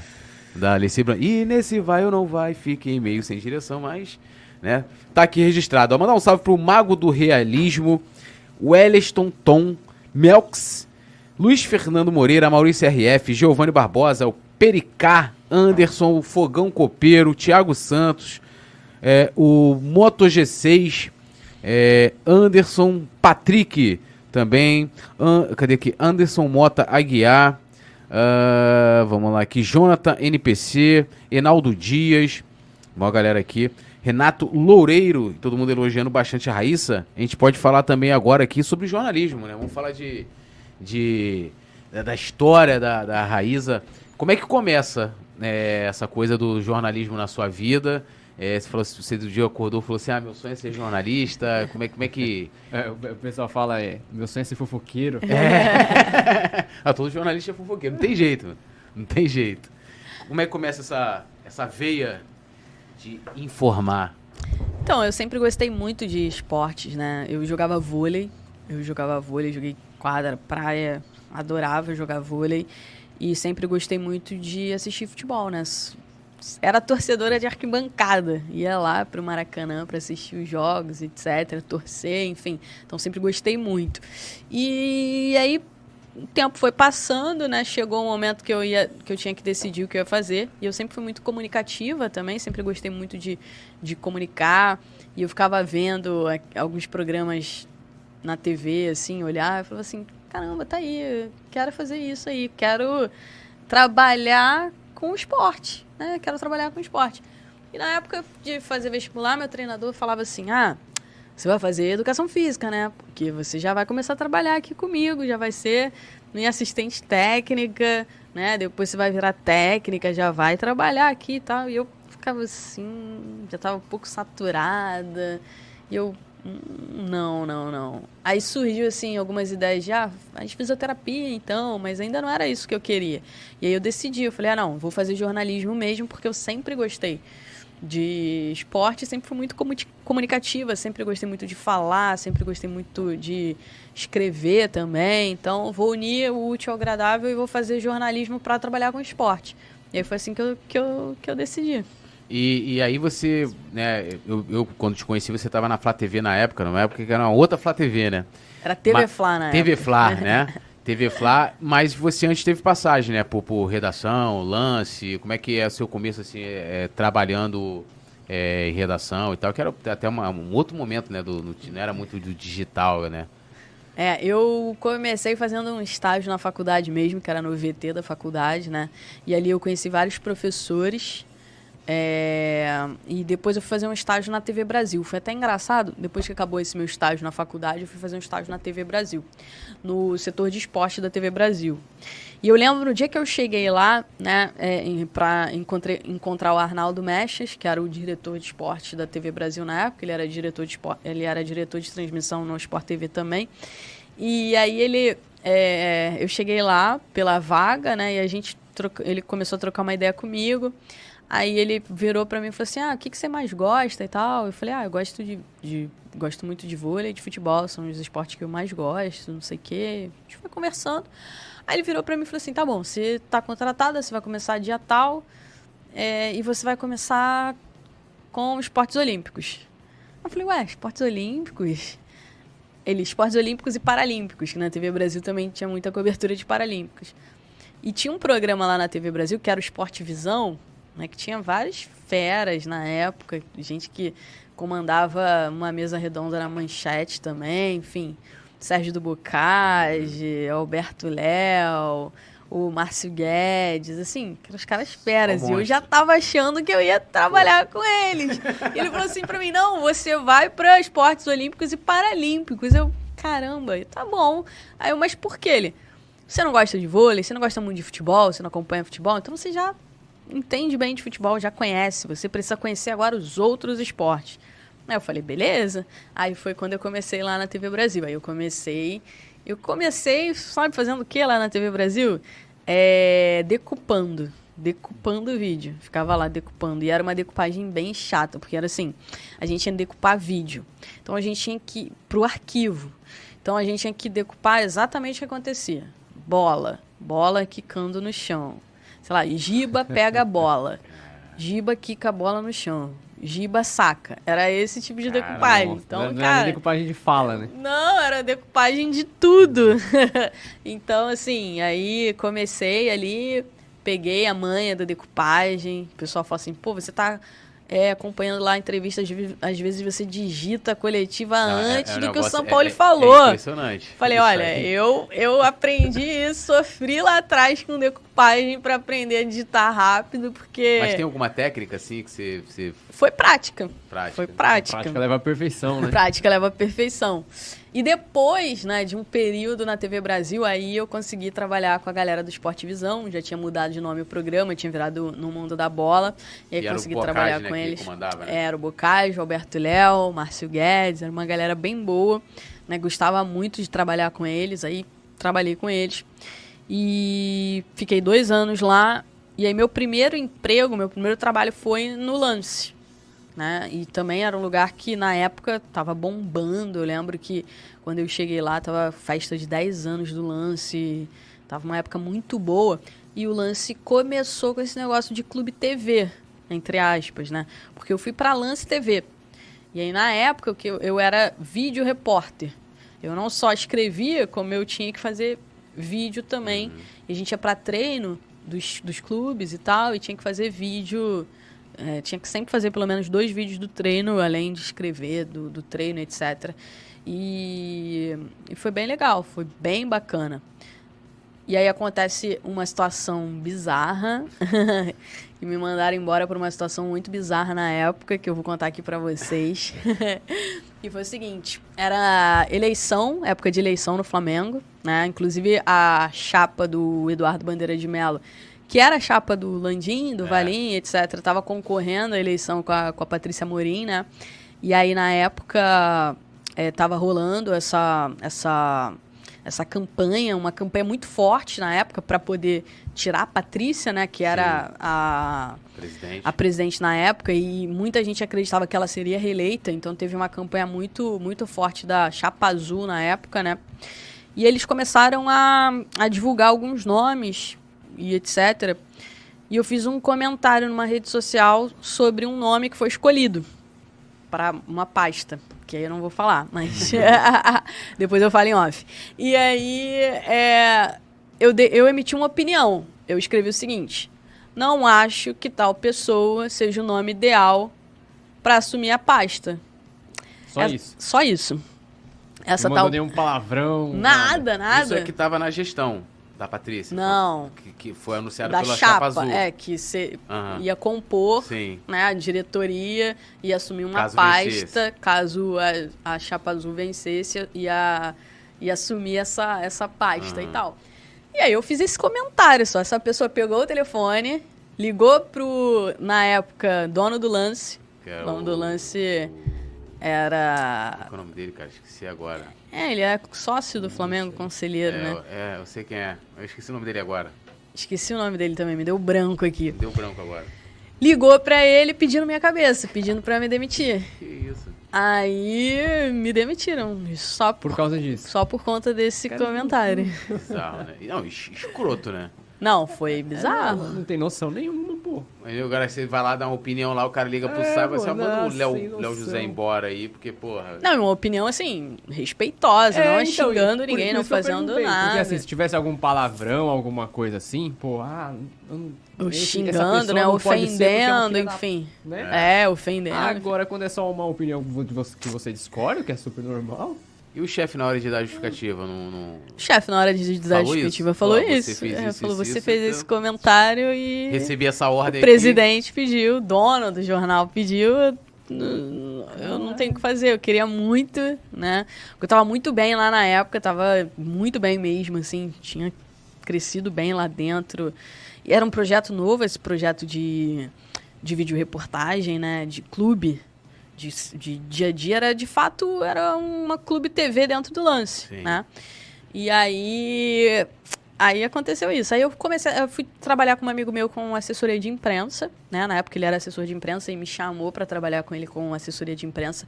Foi bom para conhecer o outro lado também, ainda estava começando a carreira e aí pude conhecer já bem no início o outro lado, como é que é. E um tempinho depois é, me chamaram pro Globoesporte.com. Na época o Globo Esporte estava é, montando uma equipe de vídeos para o site, né, para o Globoesporte.com. E como eu tinha trabalhado com essa questão do, de vídeo repórter no, no lance, aí me chamaram. Na época era uma vaga temporária, aí eu fui ficando. Só que o que acontece? Eles tinham uma ideia no início, na época, e essa ideia mudou, porque ela teve, ela teve um conflito com algumas situações é, da TV, né? Entre lá o site e a TV. Até hoje o GE não tem uma equipe de vídeo focada só É, são os setoristas mesmo no fazem, GE, né? nos vídeos do GE. Eles pegam os vídeos da, da TV. É. Mas na época o projeto era ter uma, Tipo uma assim, vídeo repórter mesmo vídeo do GE. repórter para fazer os vídeos para o site, né? E, fazer uma série de coisas. E na época a gente fez bastante coisa legal e tal, só que conflitou muito com essa questão da TV. Aí a gente passou a virar mais editor de vídeo. Então assim, eu ficava na ilha, editando vídeo, editando vídeo, editando que é um vídeo. saco, né? Cara, pra quem gosta de rua, né? Tem gente que gosta, né? Eu, eu Aí, conheci, Leandro. Eu conheci um cara que se amarrava. Ele falava Leandro assim pra adora. mim. Você gosta, Leandro? Ele vai, daqui a pouco ele vai cortar. o- Mais vai- ou menos. Mas você não vai gostar de cortar o Pode Falar com a Raíza? É, Ah, então, porra. tá vendo? ó? Tá vendo? E vai ter que fazer também, como é fala? Decupagem, Decupagem inteira. inteira. Raíssa pega o copo. Ó, eu pego Raíssa o copo. bebe água. Túlio pega o caneta. Pô, ele vai ficar doido comigo, eu tô aqui, eu já peguei é, 500 copos. Então. Mas aí é, conflitou bastante, né? Então eu tinha que ficar lá na ilha editando. Basicamente, a gente pegava os vídeos da TV, né? Ou transmissão, ou, ah, fazia o tempo real também. fazia o tempo real. Aí a galera falou assim: ah, eu, fazia três tempos reais, assim, juntos no mesmo Simultâneos? Simultâneo. Flamengo, Três e, tempos reais. Flamengo e Santos, Flamengo, Bahia Santos, e Bahia, é, os três, assim, simultâneos. E era só isso que a gente fazia, é, de, de mais coisas assim do site. E os vídeos a gente pegava, os vídeos da, da TV e tal, e editava, né? Fazia as edições lá, fazia, sei lá, top 10 gols, fazia. acontecer alguma coisa, a gente ia fazendo. Isso é muito chato, pra mim, tem gente que gosta. Tinha um, tinha um amigo meu que falava, ah, ir pra rua pra quê? Prefiro ficar aqui dentro da cabine, ar-condicionadozinho, tranquilo. E falava, não, não é isso que eu quero. Não dá nem pra ver se tá sol, se tá chovendo. E aí eu decidi sair, né? Falei, ah, não, não dá pra ficar aqui. Todo mundo, você tá maluca, você vai sair. Porque é, as pessoas que eu conheci que trabalhavam lá com isso, só quem conseguiu crescer para outra área era quem era estagiário, porque estagiário ficava seis meses em cada, em cada setor, né? E, mas a galera que entrava como editor não, não conseguia sair, não É porque é conseguia fazer outra né, que você, coisa. Por exemplo, chegar ali, você editor. Aí você, ah, pô, você vai fazer, um, sei lá, uma reportagem, você no caso, né? Sem ser, pô. Pois pô, é, não É vai. complicado, é. O pessoal cresce, por É. exemplo. Muitos dos que trabalharam comigo lá na época hoje editam para TV, né? Não editam para o site, editam para TV, etc. Mas não era minha, né? Não era minha, eu não quis ficar lá, saí. E aí eu, eu saí, aí eu fui trabalhar num projeto, né? Que era um projeto de uma revista espanhola que veio para o Brasil pré-Copa 2014. E aí fui trabalhar num projeto dessa revista. Foi muito legal, muito importante para mim, porque Foi aí que você aprendeu espanhol Daí. ou já sabia, já manjava? já, já sabia, aprendi com curso, RBD. Eu aprendi com RBD, respeita. RBD. é Ah, Raíssa, muitos pô, Raíssa, anos pô. de RBD, muitos anos de RBD. Então eu fui trabalhar justamente porque eu sabia, né, que eu consegui trabalhar. E na época que eu cheguei, o cara que me contratou foi embora. E aí o dono da revista falou: Ah, não vou contratar ninguém pra essa função, não, vou te botar. Aí me colocou de coordenador. Eu falei. Putz, ferrou. Ah, mas é, era uma revista que na época veio pra cá. Ela era, é uma revista voltada. Ela ainda existe, né? Mas ela saiu do Brasil, ela fica, continua lá na Europa. Mas ela é uma revista, se chama Futebol Tático. E é uma revista voltada para profissionais de futebol. Ela não é voltada para o torcedor. Quase corporativa, vamos dizer assim. É, ela, é- ela é voltada para profissional, né? E Então, por exemplo, ela traz, sei lá, uma entrevista com o Pepe Guardiola sobre é, A função de um 20 volante. exercícios. Não, 20 exercícios de treinos. Entendeu? Aí, ou treinadores do mundo inteiro consumem esse conteúdo, né? Treinadores, coordenadores, porque é uma revista voltada para essas para esses profissionais. Então, foi bem legal. Poxa, entrevistei inclusive o Ronaldinho Gaúcho, entrevistei várias figuras. O Parreira era um dos braços da, da revista aqui, então a gente tinha muito acesso. E eu aprendi demais, né, nessa época. Aí eu, acabou a Copa. é, não, antes da Copa do Mundo, né? A revista ia ficar aqui só até a Copa, depois eles iam sair. A gente já tinha feito tudo que tinha pra fazer. E antes da Copa do Mundo, meu telefone ligou. E eram duas propostas na época. É, uma era pra produção daquele programa da Carol Barcelos. Daquele de viagem e tal, não sei o quê. E o outro era pra fazer a Copa do Mundo aqui do Brasil no Sport TV. Aí eu falei, só que um era temporário e o outro era Definitivo. era definitivo. O, o, pra, pro programa da Carol era definitivo e a Copa era temporária. Aí eu lembro na época, né, que eu falei assim, ah, um é definitivo, o outro é temporário. Vamos ver definitiva é melhor. E já é produção, não é mais para edição. Então, de produção, depois para reportagem, já é um caminho meu mais caminho. próximo e tal. Só que a gente ia gravar, ia ter todo o trabalho na época da Copa. Ia ficar zero Copa, ia ficar totalmente out Copa. Ia ficar só voltada para um programa que não tinha nada a ver com Copa do Mundo. Aí eu falei, não, eu vou fazer a Copa. Aí eu fui é, fazer a Copa no Sport TV com produção de reportagem. Também não tinha nada a ver com edição, era outra coisa. E foi super bacana, foi muito legal. Aí, como foi temporário, eu fiquei um pouquinho, eu fiquei um pouco tempo depois da Copa, alguns meses depois da Copa, mas não tinha vaga, porque na Copa do Mundo de 2014 eles investiram muito. É, contrataram muita gente temporária, enfim. E aí não tinha vaga. Mas eu lembro que meu chefe lá na época me chamou e falou: Olha, a gente não tem vaga aqui no Sport TV, mas a gente tem uma vaga que é a sua cara. E aí, se você quiser, eu te encaminho para lá. Aí eu falei: Ah, qual é? É a vaga pra Flá TV, no, na Globosat. Porque na época, Flá TV, ela. Quem bancava a Flá TV era a Globosat. Quem bancava todas as TVs clubes era a Globosat. É porque a Globosat viu aquele projeto do lance gostou do projeto e criou um projeto que o intuito era qual? Ter mais acesso. Então, a Globosat bancava as, as TVs clubes né, e, teoricamente, tinha um tipo de imagem ou de entrevista ou de coisa que ninguém, As que teriam. as outras não teriam de maneira nenhuma. E nem mesmo ela, como TV Globo, como uhum. Sport TV, teria acesso. Né? Então, eles criaram as clubes TVs. E aí, é, é, e aí eu falei, não, maravilha, tudo que eu mais quero, tô dentro. Aí foi quando eu fui parar na Flá TV, na, que na época era TV Flá. TV Flá, né?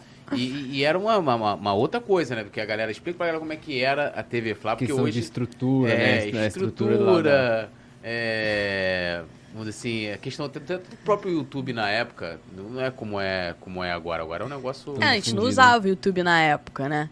A gente usava, por exemplo, a gente. É, na verdade não fazia pro YouTube. O YouTube acho que o pessoal botava os cortes, é, assim, né? Tipo, uma parada. Não assim. fazia, assim. a galera colocava os cortes. E a Flá TV naquela época era assim: a gente fazia. É, a gente. O, o, o, o Premiere, né? A Globosat fazia um programa que ela usava como pré-jogo. Então tinha jogo do Flamengo no Premiere sábado, domingo. Aí colocava o programa Flá TV no ar antes do jogo. Né? A gente fazia um programa. E aí, ao longo da semana, a gente produzia esse programa, né? Produzia, gravava e editava, fechava o programa para poder colocar no ar no, no Premiere e ele reprisava também no Sport TV. Né? Então era um programa Flá TV. Só que, como a, a rede social começou a a surgir forte tal, a gente também usava esses conteúdos né, nas redes, especialmente na época Facebook. Mas era assim, era a gente fechava durante a semana um programa para ir ao ar no, na Globosat. E, e, saiu de lá porque você. É... Porque na época também, também tinha aquela coisa que não apareciam, né? É, tipo, não, não tinha uma cara não, a gente aparecia, aparecia, até. A gente até aparecia, aparecia, principalmente quando fazia cabeça do programa. Uhum. Algumas reportagens a gente aparecia. É, outras não, mas a gente, a, a, gente aparecia até mais do que outras TVs clubes, uhum. né? É, então, foi fim de ciclo mesmo. Eu já tinha feito tudo que eu tinha que fazer na, no, no Flamengo, já tinha vivido tudo que eu, que eu imaginava viver de dentro clube é muito difícil você crescer, assim, nessa área, né? É muito difícil você crescer. E eu estava muito dentro ali do Flamengo, tinha um acesso bem legal, a gente vivia ali no dia a dia do futebol, tinha um acesso muito bacana que a gente foi conquistando ao longo do tempo, porque na época que eu cheguei lá, eles deixavam, por exemplo, a gente do lado de fora antes do treino, igual a imprensa normal. Uhum. Não tratavam a gente como como Flá TV, como TV Flá, tratava a gente como imprensa normal. E isso a gente foi conquistando pouco a pouco, né? E, e, e, aí depois já vivia lá dentro do CT o tempo inteiro. Mas no início foi assim. E clube também troca muito. Diretoria. Na época que eu tava no Flamengo, acho que o Flamengo teve uns 4 ou 5 diretores de futebol diferentes. Teve o Pelaipe, teve o Felipe Ximenes, teve o Rodrigo Caetano, enfim, troca muito. E quando troca, muita coisa troca. Né? Muita coisa troca. Então, você tem instabilidade, você não tem estabilidade. E eu já tinha é, pegado uma experiência boa e recebi uma, um convite muito bom também, né? que era para trabalhar na, na Perform, que é a empresa que é dona, que é dona da Gol, hum. onde eu estou até hoje. Mas já como. A, a... Na época era para um projeto da seleção brasileira, que se, chama, se chamava Brasil Global Tour, que era para fazer todos os jogos da seleção brasileira no mundo inteiro. Então, para mim, era foi maravilhoso, foi, tipo, muito legal. E na época, para mim, é, era um patamar acima, né? É, é, foi, eu comecei a viajar bastante, conheci muitos lugares. Tive um outro acesso bem legal também, que aí já é em relação à CBF, né? Então, para mim, naquele momento, era uma proposta que não dava para recusar. Foi quando eu saí. E ainda não era para essa coisa de apuração, né? Que é o que mais ou menos você praticamente faz hoje. Sendo não, ainda não. Setorista. É porque você dá mais notícia do Flamengo, mas não é assim, só Flamengo, né? Não, acompanhava, né, o Flamengo, mas o foco mesmo era a seleção brasileira, assim, não era aquele dia a dia mais forte de Flamengo. O foco era a seleção brasileira. E como a gente tinha o tour da seleção brasileira, a gente tinha muita coisa para planejar enquanto quando a seleção brasileira não estava jogando. Esse, é, durante esse período, por exemplo, a seleção jogou na Austrália. E aí a gente fazia, a gente tinha redes sociais e site em inglês, por exemplo, que era um conteúdo para fora, que não era um conteúdo aqui para o Brasil.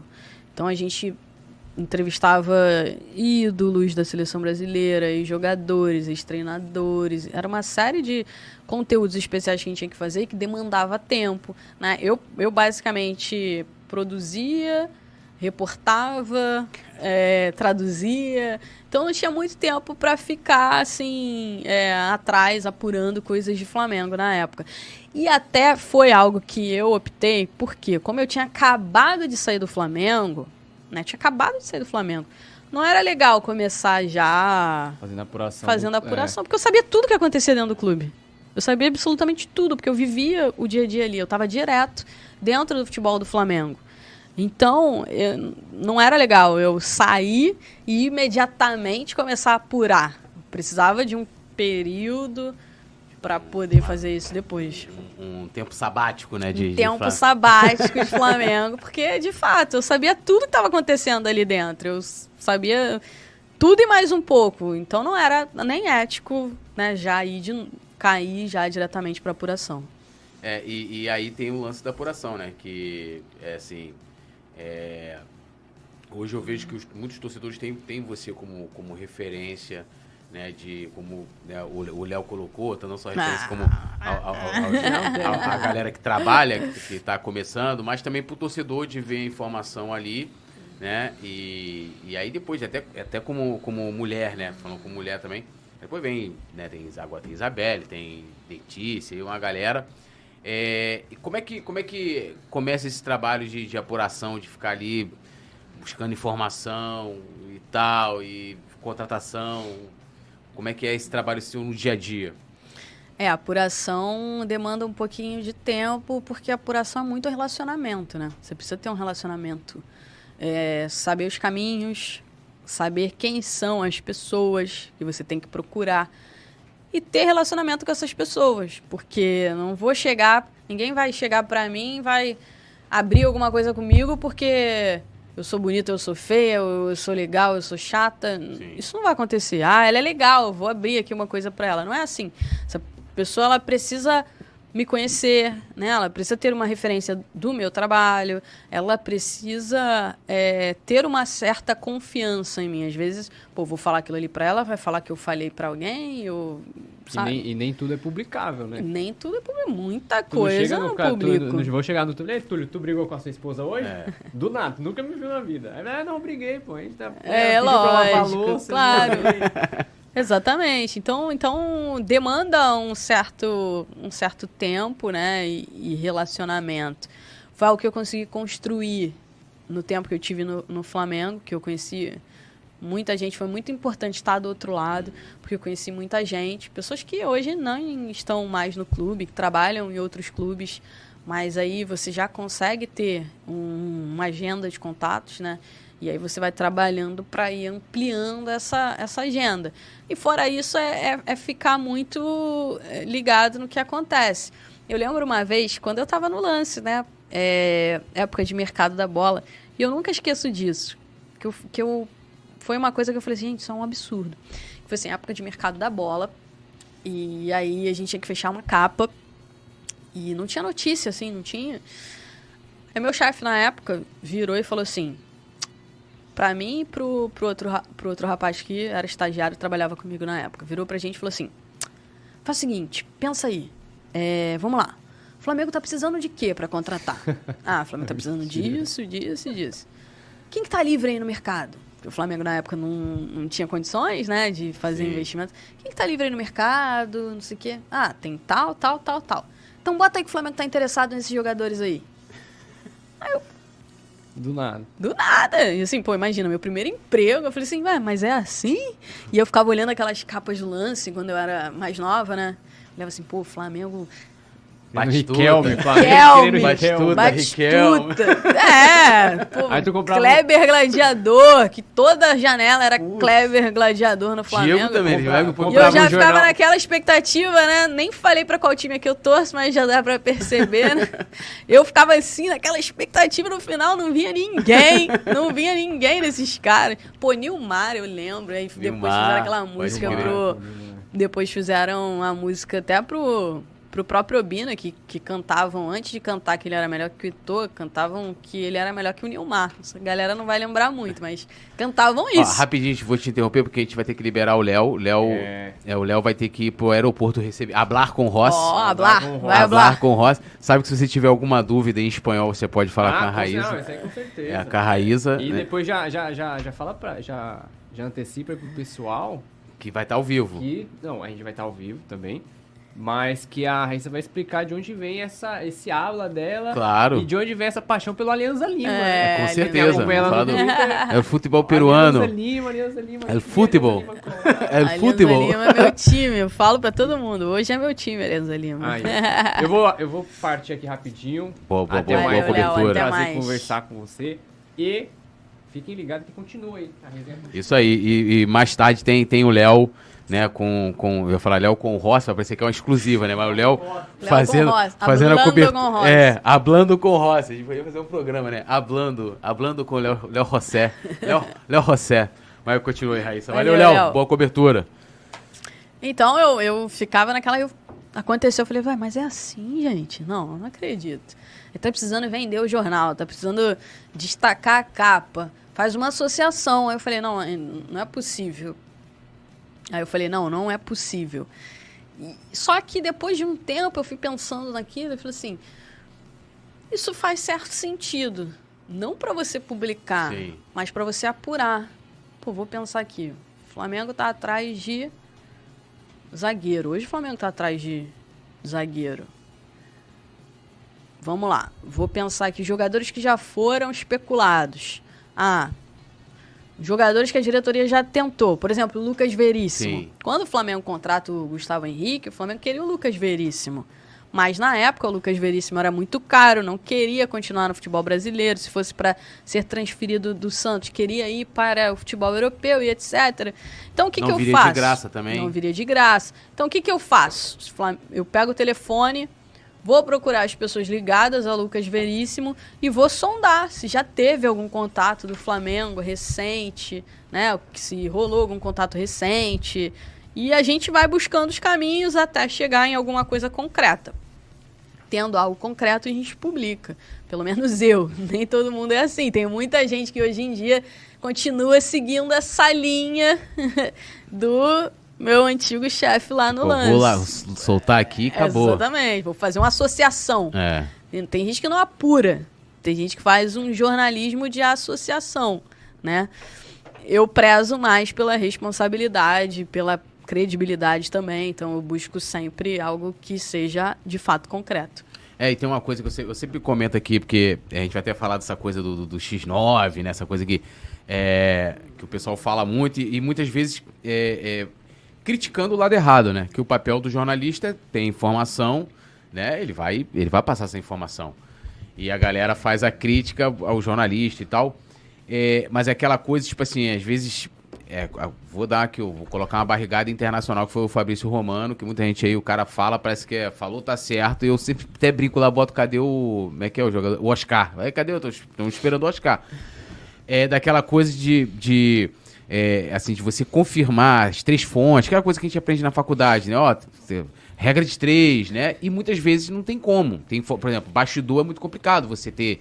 Porque às vezes é um exemplo assim, ah, você, você ficou, tá apurando ou ficou sabendo de uma reunião, sei lá, que tinham duas pessoas, né? E aí, pô, você já não tem nem três pessoas envolvidas naquela situação. Como é que é essa questão da, da, da confiança? Tipo assim, ah, sei lá, chega um empresário, alguém para você, dá essa informação, você muitas vezes não consegue ter uma outra versão. Não é... dou. Se eu não, não tenho, não, não, não dá. A não ser que seja alguém que confie 300%, uhum. né?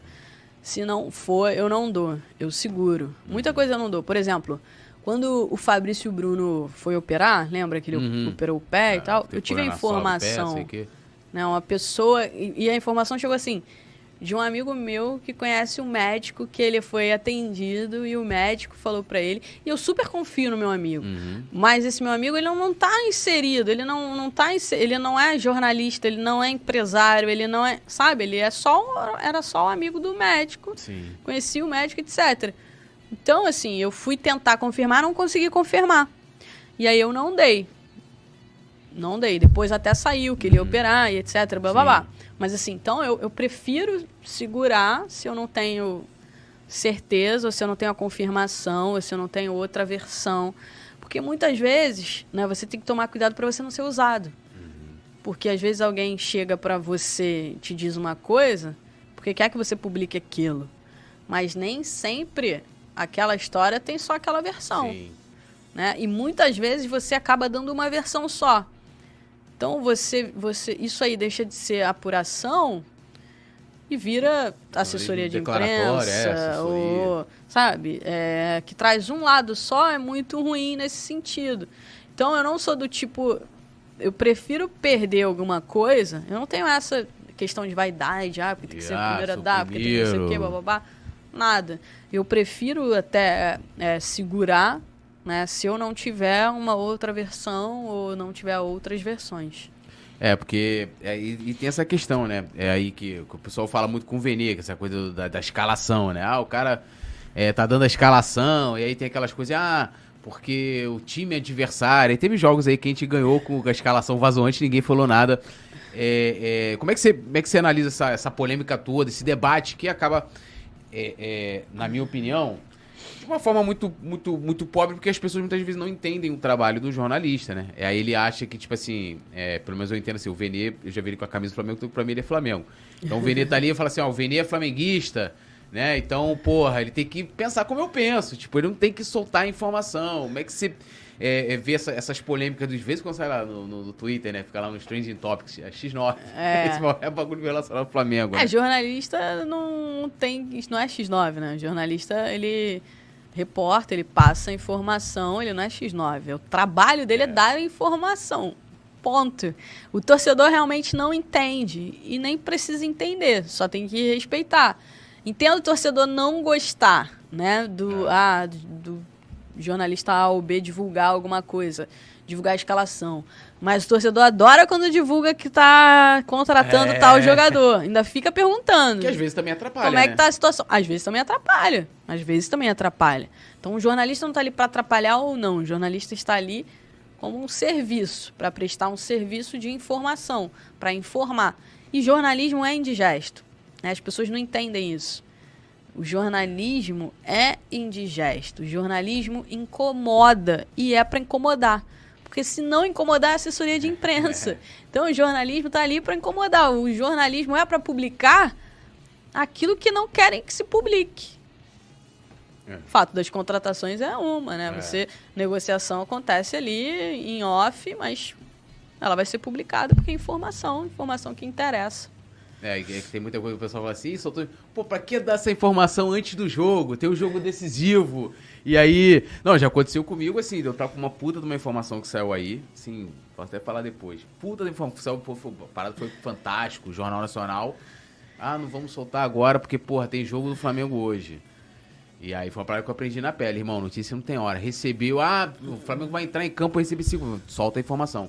E perdemos, ah, vamos Amanhã a gente solta. Chegou, amigo. Quando olhou 5 horas da manhã, o grande portal foi lá e pum, já. Já era, notícia. notícia. não tem hora, e... isso. Notícia é notícia. E foi. E aí perdi, porque que aí tem aquilo. Muitas vezes, né, a questão. Que não era nem assim. Não é o furo, é a credibilidade da informação, né? Que aquela informação trazia. É, a, né, o bojo ali mesmo, a documentação, tudo aquilo ali que muitas vezes você não tem sozinho, né? Tipo, às vezes eu, Claro. tem, tem aquilo também. Às vezes a fonte chega ali, fala com você, mas ele também tem contato com outro jornalista. Fala com outra pessoa e vai falando. E isso acontece, né? Ou às vezes alguém dá, uma, dá alguma coisa, né? você vai atrás, Sim. né? E você consegue uma informação, às vezes consegue informação além daquilo. Ou seja, é, é isso, é um, é um caminho, né? Não, não, não adianta que jornalista ele vai dar informação sempre, ele tem que dar informação.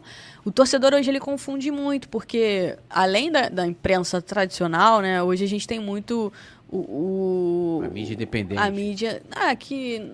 Acho que não é o caso de ser independente ou não. É, é- é- tem torcedores que, por exemplo, não são jornalistas, são comunicadores. Né? Eles são comunicadores, não são jornalistas. Ou então eles preferem não dar uma informação que vai prejudicar o, o clube. Mas ali não é o jornalista, ali é o torcedor. É uma preferência daquela pessoa que é torcedor e também é jornalista. Mas ele está ali como torcedor. Mas você não acha que hoje é, o jornalismo, ele. ele é, eu, eu falando do esportivo, apesar de que, por exemplo, o político hoje a gente tem também é, né, vários canais independentes que cobrem política. Eu não tô falando do cara que é partidário, né? Partidário é partidário, o cara chega ali, ah, o cara é Lula, é Bolsonaro, sei o quê. Quando tiver uma notícia ruim do, do Bolsonaro, o cara não vai dar. Quando tiver do Lula, a mesma coisa, vice-versa. É, o, que, o que eu vejo hoje, assim, é, Pra mim, o cara que tem a Serge, né? Que no caso aqui do Rio de Janeiro, que é o nosso caso, o cara é jornalista, porque pela, pelo órgão que regulamenta a nossa profissão aqui, es- esportivamente falando, é, o cara tem a credencial. Então, assim, não tem como eu não falar que aquele cara. Ele, ele, ele tem que ter a mesma regra que, pô, que, que vale pro Coluna lá no Maracanã, vale pra Globo. Aí eu falo assim, regra é se portar, lógico que a Globo, vamos, jogo Campeonato Brasileiro, pô, a Globo ela é detetora, ela tem mais, mais espaço do que os outros veículos, natural. Mas ela tem que se portar da mesma maneira, todo mundo é igual, né? E eu vejo que hoje o jornalismo meio que mudou. é, porque, vou usar o exemplo aqui de uma polêmica que teve lá do Flazoeiro lá no, no Atlético Para- Flamengo e Atlético Paranaense lá. É os caras aí, aí eu vi um- uma coluna, acho que foi do Júlio Gomes, no UOL. E eu falei assim, cara, há um equívoco. Eu entendo o que ele tá querendo colocar ali, mas eu falei assim, há um equívoco muito grande. O cara, ele não tá acompanhando o que tá acontecendo. Então, assim como a gente tem hoje aqui no, no Flamengo, né? Tem paparazzo, tem o Coluna, né? Tem Deco, tem uma galera. Isso eu tô falando da galera que tem a Sérgio. E em outros clubes também tem. Tem o meu timão, que, pô, faz um trabalho Netflu, né? Uma galera que tá fazendo um trabalho. Mas aí entra essa questão que você tá falando. Será que toda a informação que essa galera recebe ali, é, eles vão publicar, né? Tipo assim, ah, vou dar um exemplo aqui. Ah, recebi a escalação do Flamengo, né? Pô, ah, não vou soltar informação porque... Eu não vou soltar a escalação porque, pô, vou entregar pro outro treinador... E aí entra a questão do papel do jornalismo, né? Que é de interesse público. O jornalismo ele tem que publicar tudo aquilo que é de interesse público. Então, eu olho a escalação a interesse público, só daí eu já deveria publicar só respondendo essa pergunta. Mas você não acha que há uma alteração no jornalismo? Tipo, ele não é mais aquele jornalismo que você pegou na TV Brasil, lá com Márcio Guedes fazia, Bocage. Então, eu não acho que existe uma alteração no jornalismo. Eu acho que existe uma alteração na forma de comunicar. Uhum. né? Hoje, antigamente, sei lá, 20, 30 anos, é, é, você tinha uma dificuldade enorme. Como é que você, você, Túlio, que não fosse jornalista, como é que você iria se comunicar se você quisesse ser comunicador? Existia o rádio. Tem muita gente das antigas no rádio que não é jornalista É. é comunicador, mas não é jornalista. E às vezes fala, não, não sou jornalista, eu sou comunicador. E tá ótimo, tá perfeito, né? A arte de comunicar. E a comunicação, ela evoluiu muito, tá? Eu acho que o jornalismo é uma coisa, a comunicação é outra. A comunicação evoluiu demais. Acho que nos últimos anos foi uma das coisas que mais evoluiu. A comunicação, a forma de se comunicar, isso entra em várias áreas, né? Eu lembro que nos últimos dias eu estava conversando com, com um rapaz que é músico e ele me falou que, que a indústria da música mudou. Sim. Que hoje você tem que, para alguém te olhar, alguma gravadora, alguma coisa, você tem que ter ali, pelo menos no teu canal, você tem que ter um número já X de, de pessoas que te seguem, que te acompanham de maneira independente para que você consiga alguma coisa. Antigamente não, antigamente você lutava para ter um, às vezes até pagava, né, para colocar sua música na Sim. rádio.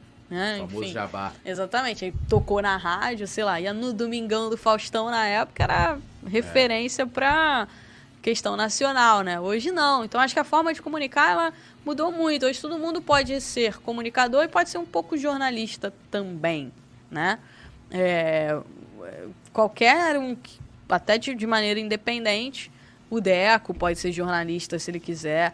O Papa, o Papa é jornalista, ele estudou jornalismo, né? Mas ele é também comunicador. Então, muitas vezes ele prefere não dar uma informação porque ele não quer prejudicar o time dele, porque ali ele está vestindo a camisa, né? Eu, eu visto a camisa da empresa que eu trabalho, né? E eu visto a camisa do, do que eu sigo ali. Eu, ah, meu trabalho não é. Eu não coloco a camisa do Flamengo, eu não fico me declarando Flamengo né, no meu ambiente profissional, nas redes sociais e etc. É, então, o meu compromisso é diferente né, do compromisso de outras pessoas que se comunicam de outra forma e é só. E tá tudo bem. A gente só tem que saber respeitar. Né? É, então, o Vene, ele gosta de, de dar escalação, ele gosta de dar, é uma coisa que ele, que ele gosta, e ele vai continuar dando e as pessoas têm que respeitar. É, é porque assim, é, até o- no- nessa coluna do Júlio Gomes, ele falou assim, ah, porque, pô, é, as associações não têm mais que credenciar essa galera e tal, porque eles vão pra... Eles, o, o- o que é uma mentira, até eu mesmo no jogo contra o Flamengo, e Fluminense, é, e aí eu, no primeiro gol do, do, do Arrascaeta, né, pô, eu comemorei pra caramba, é... Não, a gente tem um lance daqui de, de- na hora do gol, faz a dancinha, pá, rapaziada, mas nesse dia eu tava. Eu tava muito pilhado pra aquele jogo Fla-Flu, né? E aí eu, eu- o pessoal da SES me chamou a atenção, falou, pô, Túlio, ó, ali, porra, tu comemorou pra caramba e tal. Tanto que no segundo gol, no gol do Gabigol, tô todo comedido, né? Tal, ali. é, é, lógico, a linha editorial do Coluna é completamente diferente da Gol. No Coluna a gente pode torcer, gente pode, né? É diferente. É, e, e aí fica essa, essa- Porque assim, eles querem sempre diminuir, mas o que é engraçado é que assim, a gente vê cada vez mais jornalistas, por exemplo, o Mauro César. Ele optou por não renovar na época, que era com o grupo Disney, alguma coisa assim, porque ele não poderia ter as redes dele, né? Ele teria que ser exclusivo deles ali. Ele falou: não, eu, eu quero né, ter minhas redes e tal, então eu vou migrar para ali. Hoje ele faz um trabalho, é, talvez seja até muito mais referência é, como mídia independente, no caso dele ser patrão dele mesmo, do que pra, pra- na- nas grandes emissoras. Acho que de vez em quando, não sei se ele tá ainda no SBT, acho que ele faz alguma coisa ainda em alguma grande TV. Então, assim, aí fala assim, pô, os caras estão migrando pra fazer, teoricamente, o que a gente faz, né? E, mas, pô, fica ali, tem uma galera que ainda tem uma resistência, porque, assim, é, é, e aí eu entendo, entendo o que você tá falando, tipo, o seu compromisso é com a empresa, e aí, é, em teoria, lógico, a sua empresa tem é, esse compromisso com as éticas do jornalismo. Claro, com a Né? empresa e com a minha ética também, É, né? é, também, né? E, e, e- aí, tipo, você. É, é uma coisa diferente. Por exemplo, assim, eu, eu tenho uma seguinte. Assim, na minha cabeça. Eu acho que você pode ser. Tipo, ah, você pode ter um canal independente, tipo, igual o Papa tem, o Deco. é, ser torcedor e ser jornalista. Né? De tipo assim, ah, recebi aqui. Eu já ouvi o Papa falar assim, ah, eu não divulgo a camisa do Flamengo, né? É, eu, assim, respeito a opinião dele, mas eu acho assim, pô, se você recebeu ali, você- aí entra ali, você tem um papel de jornalista, você vai chegar, você vai dar, pô. Falar, ó, vou, ó, provável camisa, se você confiar na fonte, no caso, né? Vou dar aqui a camisa do Flamengo, né?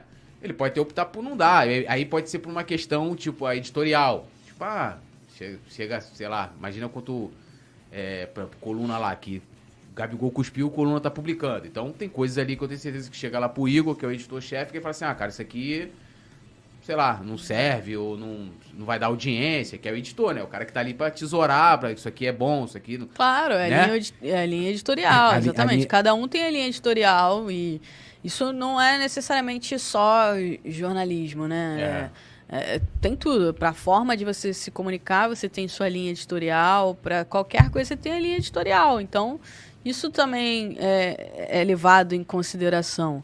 Você pode, você só- sendo mídia independente, você pode determinar a minha linha editorial vai ser essa. Eu não vou dar a camisa, se me passarem a camisa do Flamengo, a escalação eu não vou dar, mas se, se for outra coisa, eu vou dar e ponto. Né? Eu acho que isso é totalmente, totalmente tranquilo. Plausível, né? É, claro, é plausível, sim. A gente tem que respeitar O, o ponto para mim é o respeito. Você tem que estar tá sempre respeitando. Se, se o outro não quiser dar alguma coisa, é o trabalho dele, é o ponto dele. Agora, se A quiser dar escalação, quiser dar contratação, quiser dar. É o trabalho dele também, não está fazendo nada errado. Pelo contrário, está fazendo o trabalho dele. É que também tem aquela coisa, eu recebi informação vezes de outro jornalista. Falou, Túlio, ó, recebi isso aqui, mas, porra, não é minha. Aí, se quiser aí, toma aí, termina de apurar e tal, sei que. Tipo, a gente no Colônia a gente tem o Yuri Sobral, que ele é o cara que lance de camisa com ele. O cara é, tem informação que eu fico, eu fico, caramba, como é que você soube disso? Cara, ó, vi, é, às vezes eu não vou na reunião do conselho, né? Ele, tudo, ó, pô, vi isso aqui, a camisa, assim, assim, como é que você ficou sabendo disso, né? tipo, caramba, ele, então ele, assim, tem essa coisa, não fica ali no dia a dia, né? Não, não faz cobertura nem nada, mas o cara faz o jornalismo, né, é, em cima disso. Que eu acho que, assim, é, hoje hoje o jornalismo né, esportivo tem o jornalista que torce e o cara que.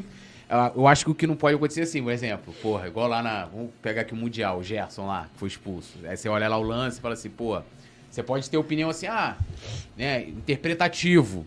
O lance interpretativo, ah, mão na bola, bola na mão. Aí o cara fala assim, ah, pra mim, deixa o lado torcedor dele falar. Agora, porra, ele viu o jogador ali chegar que nem o Fagner, igual um carniceiro né, pegando ali um colega de trabalho, aí o cara é corintiano e fala assim: ah, não, pô, o Fagner é um jogador, pô, ele não faz falta. Aqui lancerico no, no Ederson, né, no Flamengo, pô, não, não foi falta. Aí eu acho desonesto, entendeu? Tipo assim, eu acho que é honesto, até. Eu gosto de priorizar muito isso nas nossas transmissões, né? Porque é aí entra, assim, tá transmitindo pro torcedor do Flamengo, com a linguagem do torcedor do Flamengo, com a identidade visual do Flamengo. E aí você fica naquela faca de dois gumes assim, por exemplo, o jogo contra o Bragantino, o Flamengo tomando uma piaba, jogando nada. Eu não posso chegar ali e falar assim pro cara, pô, irmão, esse jogo tá uma draga, tá dando sono esse jogo, porque é, é, eu não posso falar pro cara se o cara pegar e desligar o celular dele, a TV dele, e falar assim, ah, não vou mais ver esse jogo, é, ele tem razão, vou desligar a TV. E você também tem que, o cara tem que se identificar com você, né? Que você tem que torcer, porque aí entra coisa de TV, o cara gosta de você porque, pô, você é uma ótima jogadora. Igual aqui, eu tô vendo, pô, ó, pô, é, Raíssa, pô, informa pra caramba, pô, boa jornalista, não sei o quê. Ah, valeu, galera. O cara, né, vai pelo teu trabalho. Às vezes comigo é porque o cara se identifica. Fala, pô, Túlio, pô, Túlio sou eu torcendo ali, né? Porque pela nossa linha é assim. Então, aí eu falo assim, pô, como é que eu vou manter o cara ligado aqui? O Flamengo tomando de 3 a 0 tomando um banho de bola, né? É, é complicado, mas eu também não posso ser desolado. Falar assim, pô, o Flamengo tá muito bem na partida aqui tem essas é, coisas. o torcedor, se você faz algo assim muito fora da. O torcedor não é cego, o torcedor vai olhar e falar assim, pô, você tá de sacanagem com a minha acontece. cara, né? Você tá de brincadeira. Às vezes acontece, acontece. E aí eu acho muito ruim. Se tem quem gosta, tudo bem, respeito. Quem, quem possa, quem siga essa linha.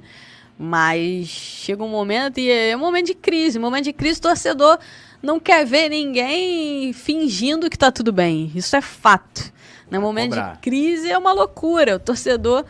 Agora, quando as coisas. Aí você tem que saber lidar também, porque quando as coisas estão bem, maravilha, o torcedor acha que nada tá ruim. Sim. Então, se você fala alguma coisa, o torcedor já. É, Nossa, tá falando, isso. não sei o quê. Então. Porque, desculpa te interromper, assim, no, no início do ano, a coisa, né, a gente começou o ano muito bem, campeão de tudo, aí veio, né, Mundial, Recopa, não sei o quê. Ó, muda tudo. É, porra, Marcos Braz, é, Bruno Spindel, tem que mudar tudo. Aí a bola começou a entrar com o Sampaoli. Aí eu até comentei, falei, ó, cadê a galera que pedia reformulação, né? Dizia que tava tudo ruim, quando a bola não tava entrando. Agora tá tudo bem então? Então, porque assim, muitas vezes é aquilo que a gente fala da questão do. do da coisa ser muito simplista e de um olhar. É, o resultado, análise do resultado. É. Então, assim... Isso é coisa do torcedor. Eu não posso ser assim. Né? O torcedor pode ser assim à vontade. Mas eu não posso ser, ser assim. Meu trabalho ele também não pode ser influenciado se o torcedor gostou ou não do Sim. que eu falei. Eu, não, eu, eu respeito demais quem me segue, né? É, gosto muito de ter um contato com, com a galera, de trocar ideia e etc. Mas eu não tô ali para falar o que quem me segue quer ouvir. quer ouvir. Não, eu tô ali para reportar em primeiro lugar, né? E se eu tiver que fazer algum comentário, é para dar a minha opinião daquilo que eu acho com base em informação. Eu sempre dou opinião com base em informação. Eu nunca dou uma opinião e opinião super vazia, assim, Sim. por nada, uma loucura. Né? Então eu tenho que ter muita responsabilidade por, por conta disso, porque eu também dou opinião com informação. As minhas opiniões, elas são embasadas em cima das informações que eu tenho, né? Então, muitas vezes eu ah, ligo para alguém para saber, e aí, como é que estão as coisas, bastidor e etc. Não é nem para publicar, é para saber o que está acontecendo, para que ao longo do processo todo eu vá embasando opiniões e se eu tiver que dar uma opinião, eu tenho uma opinião embasada com, com informações que eu colhi. É, igual eu vi ontem, você colocou, né, fazendo análise do jogo do Flamengo e, e contando ali o que você viu, sua percepção da, da partida.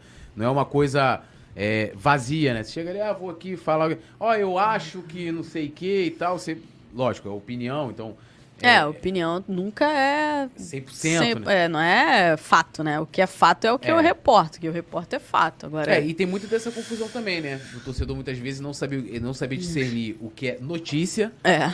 E o que é opinião, né? Você às vezes até coloca ali muito claro, você só, ó, minha opinião aqui, vou, vou dar minha opinião aqui, pra galera não confundir. Pra galera não confundir, exatamente. Informação. Tem muita gente confunde, né? Opinião com, com informação e não tem nada a ver. Às vezes eu tô Reportar, é, reportar é fato. Eu falo muito isso para as pessoas.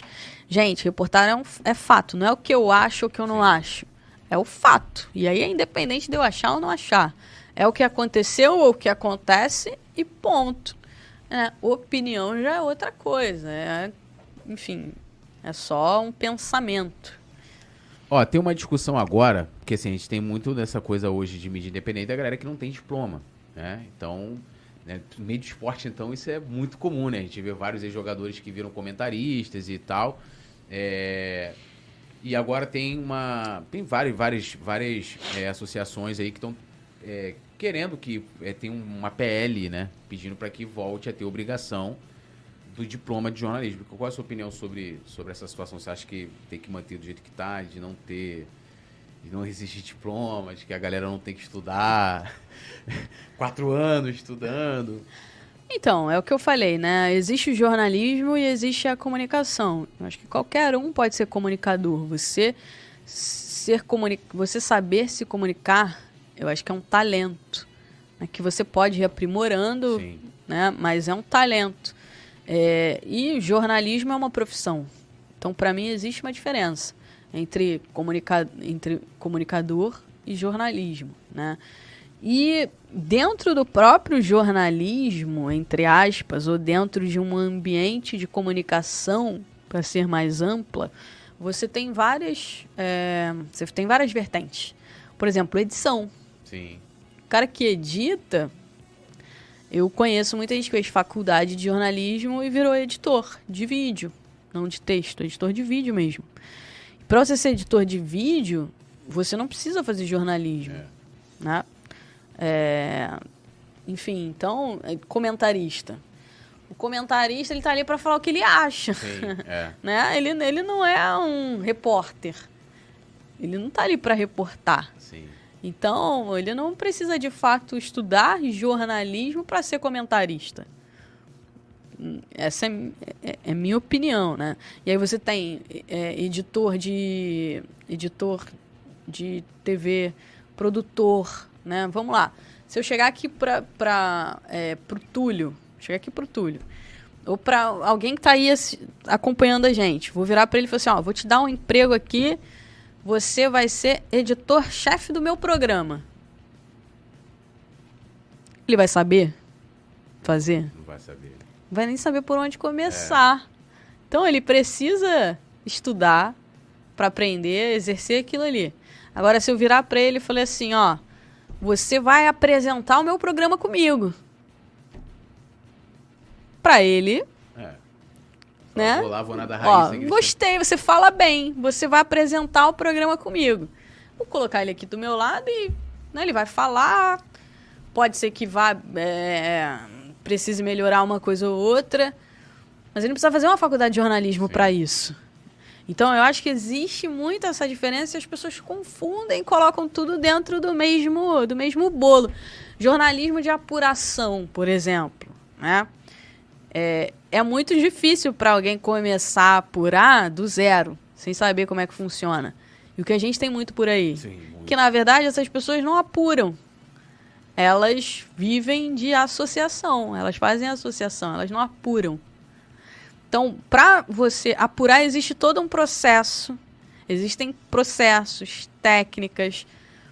E se você estudar, você vai estar preparado para isso. Se você não estudar, você não vai estar preparado. Você pode até aprender com o tempo, enfim.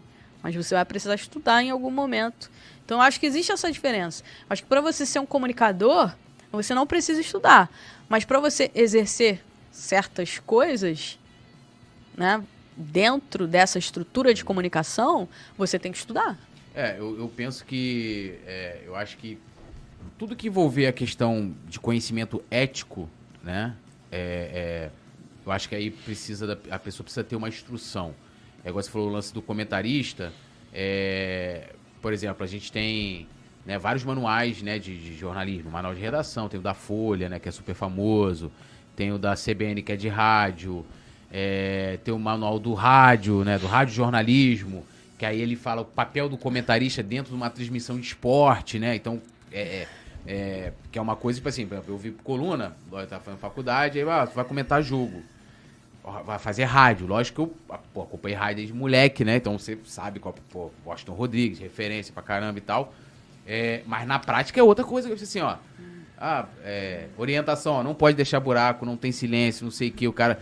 E é um montão de coisa que você tem que se preocupar ali. E de fato tem muita coisa só fazendo, né? Você vai, vai aprendendo. Mas assim, eu, aí eu fui procurar, tipo, eu, eu comprei livro de manual de, de, né, de, de, de, jornalismo, não sei o quê. Você foi estudar, né? É, você foi se aperfeiçoar. Pra ver que comentarista faz aqui, que, que técnica que eu posso utilizar e tal, aquela coisa toda. Eu não deixei a coisa mas, por exemplo, o lance que você tem, né, de, da coisa da, da notícia, aí envolve muita questão de ética. Você chegar ali, você dá uma informação que muitas vezes, é, por exemplo, você, você participou da cobertura do, da tragédia de Ninho do Urubu. Então, você vai falar com familiar, você vai até se você falar com o clube, é uma situação muito delicada, envolve, envolve vítimas, né? Então, é, qualquer informação ali que são questões judiciais que você pode. É, ainda tem isso. Né? Então, então são situações ali. E também assim ninguém tá livre de não tomar um processo, até, até dando opinião, né? Então você vai chegar ali, ah, vou dar uma opinião, o cara olha lá, tem tá lá tudo, ó, coluna do Fla.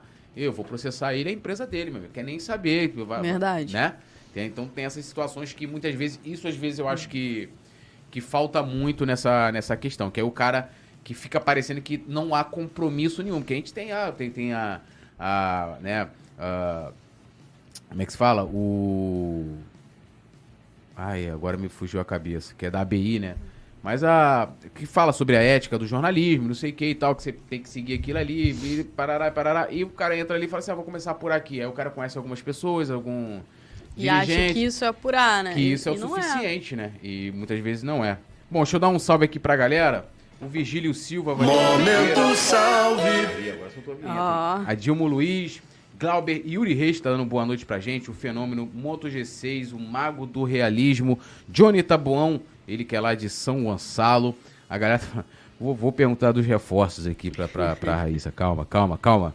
Wellington Tom, Melks, Luiz Fernando Moreira Bacini. Então eu vou lá, ó. É, Rossi, chega hoje, né? Rossi, Se eu tiver errado, você me fala. Chega hoje. Chega hoje. Só vai começar a treinar, no caso, a partir de julho. Então, é algo sacramentado. Luiz Araújo. Chega amanhã. Amanhã e entra a mesma situação do Rossi, né? Só pode treinar a partir de julho. Não, ele já pode treinar. Já pode, né? Que foi liberado. Liberou. liberou. O Atlanta liberou. Alan. Alan. Bom, tá todo mundo nessa expectativa do Alan, né? Está de sobreaviso, ainda não tem previsão de chegada, pelo menos até agora, 7h52, né?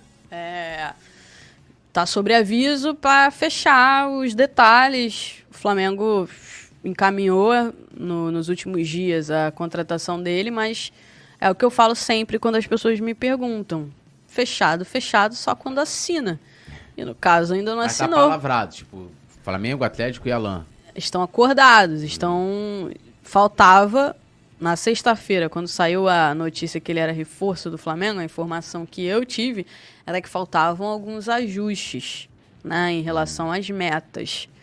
Porque o Atlético não quer não quer receber o montante das metas, quer receber do montante fixo. O Flamengo vai uhum. pagar 8 milhões fixo mais 1 milhão e os impostos, 1 milhão de euros e os impostos de, de metas. Uhum. Então vai ficar ali 1 milhão e 200, mais ou menos e estavam ajustando essa questão para poder para poder fechar realmente, canetar tudo. Até por isso, a expectativa do Flamengo era que até quarta-feira consiga ter oficializado, é, ter o Alan oficializado e já mandar as passagens dele para que ele possa vir para o Rio. Então tá de sobreaviso. De La Cruz. De La Cruz, cara, o De La Cruz é uma situação que o Flamengo tem que ter paciência. Tem esse jogo contra o The Strongest, né? Um jogo importante. O jogo é, é essa semana. É né? amanhã, se Amanhã. não me engano. Que vai definir aí a vida do, do River na, na Libertadores, se o River classifica, se não classifica. E depois disso, aí o River vai dar uma posição ao Flamengo e vai conversar também com o De La Cruz, porque existe também a questão do De La Cruz, né? Muita gente falando que ah, o River não vai negociar de jeito nenhum. O que eu soube é que o River teme que aconteça o que aconteceu com o Nath Fernandes. O River negociou o Nath com o Atlético, enfrentou o Atlético na Libertadores e foi eliminado com gol do Nath Fernandes. O Nath Fernandes fez gol lá dentro do Monumental. Então o River não quer correr esse mesmo risco, digamos assim, com o De La Cruz. Só que existe também o, o jogador. Né? Eu conversei com uma pessoa próxima ao staff do De La Cruz e essa pessoa me falou assim: Raíza, tá todo mundo falando só do lado do River Plate. Sim. Mas ninguém tá falando do lado do jogador. Né? E ele quer vir? Ele quer, a proposta é quase três vezes maior de salário, quatro anos. Quase três vezes maior o salário. Uma proposta de quatro anos. Para um jogador que não tem uma perspectiva de ir para o futebol europeu. Não tem. Né? Pode receber uma proposta do futebol mexicano? Pode, mas quem vai garantir que em dezembro ele vai receber a mesma proposta que ele tem hoje do Flamengo? Ninguém garante. O River vai aumentar o salário dele? Até onde eu sei, o salário dele lá já é um salário muito alto. O River não tem condições de chegar nem perto da proposta salarial que o Flamengo fez por ele. Então, assim, tem o lado do jogador também, mas ele tem uma história no River, respeita o clube e não vai fazer qualquer movimento até esse jogo. Depois desse jogo, a informação que eu tenho é que ele vai manifestar o interesse na transferência e aí vai ver com o River o que, que vai acontecer. Mas isso independente do resultado ou somente se o River- Independente do resultado. Ah. Ele vai manifestar o desejo da transferência depois do jogo. E aí vai conversar lá com o River para ver o que, que eles conseguem arrumar. Agora, que de fato o River não quer negociar se se classificar, isso é fato. Mas tem o lado do jogador. Quem garante que em dezembro vai chegar uma proposta igual? A não ser que o Flamengo chegue para ele e fale: olha, dezembro eu vou te querer com a mesma proposta, a gente deixa isso aí para o final do ano então. Aí é outra história. Mas fora isso, tem esse lado do atleta, né? Que tem problemas físicos, está numa idade que não vai chegar a proposta. Pode até chegar, mas Difícil. difícil.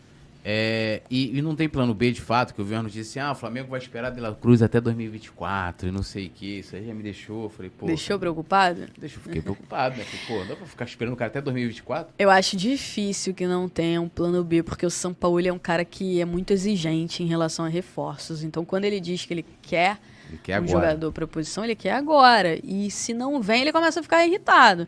Lá no Marcelo, ele largou tudo, porque ele queria os reforços, os reforços, e o presidente na época disse para ele que não dava para trazer tudo que ele queria, e ele foi embora, sem cerimônia nenhuma. Então, tem esse lado do São Paulo, ele que é um cara que é muito perfeccionista naquilo que ele quer. Se ele quer, ele quer e ponto. Então, acho difícil que não tenha um, um, um plano, né, um plano B. Acho que o São Paulo ele vai exigir sim. O que me passaram é que o Flamengo tem sim plano B, mas que não tem nada avançado com ninguém, porque justamente porque esperava essa, essa definição aí é, do, do River Plate. É, e agora estão falando muito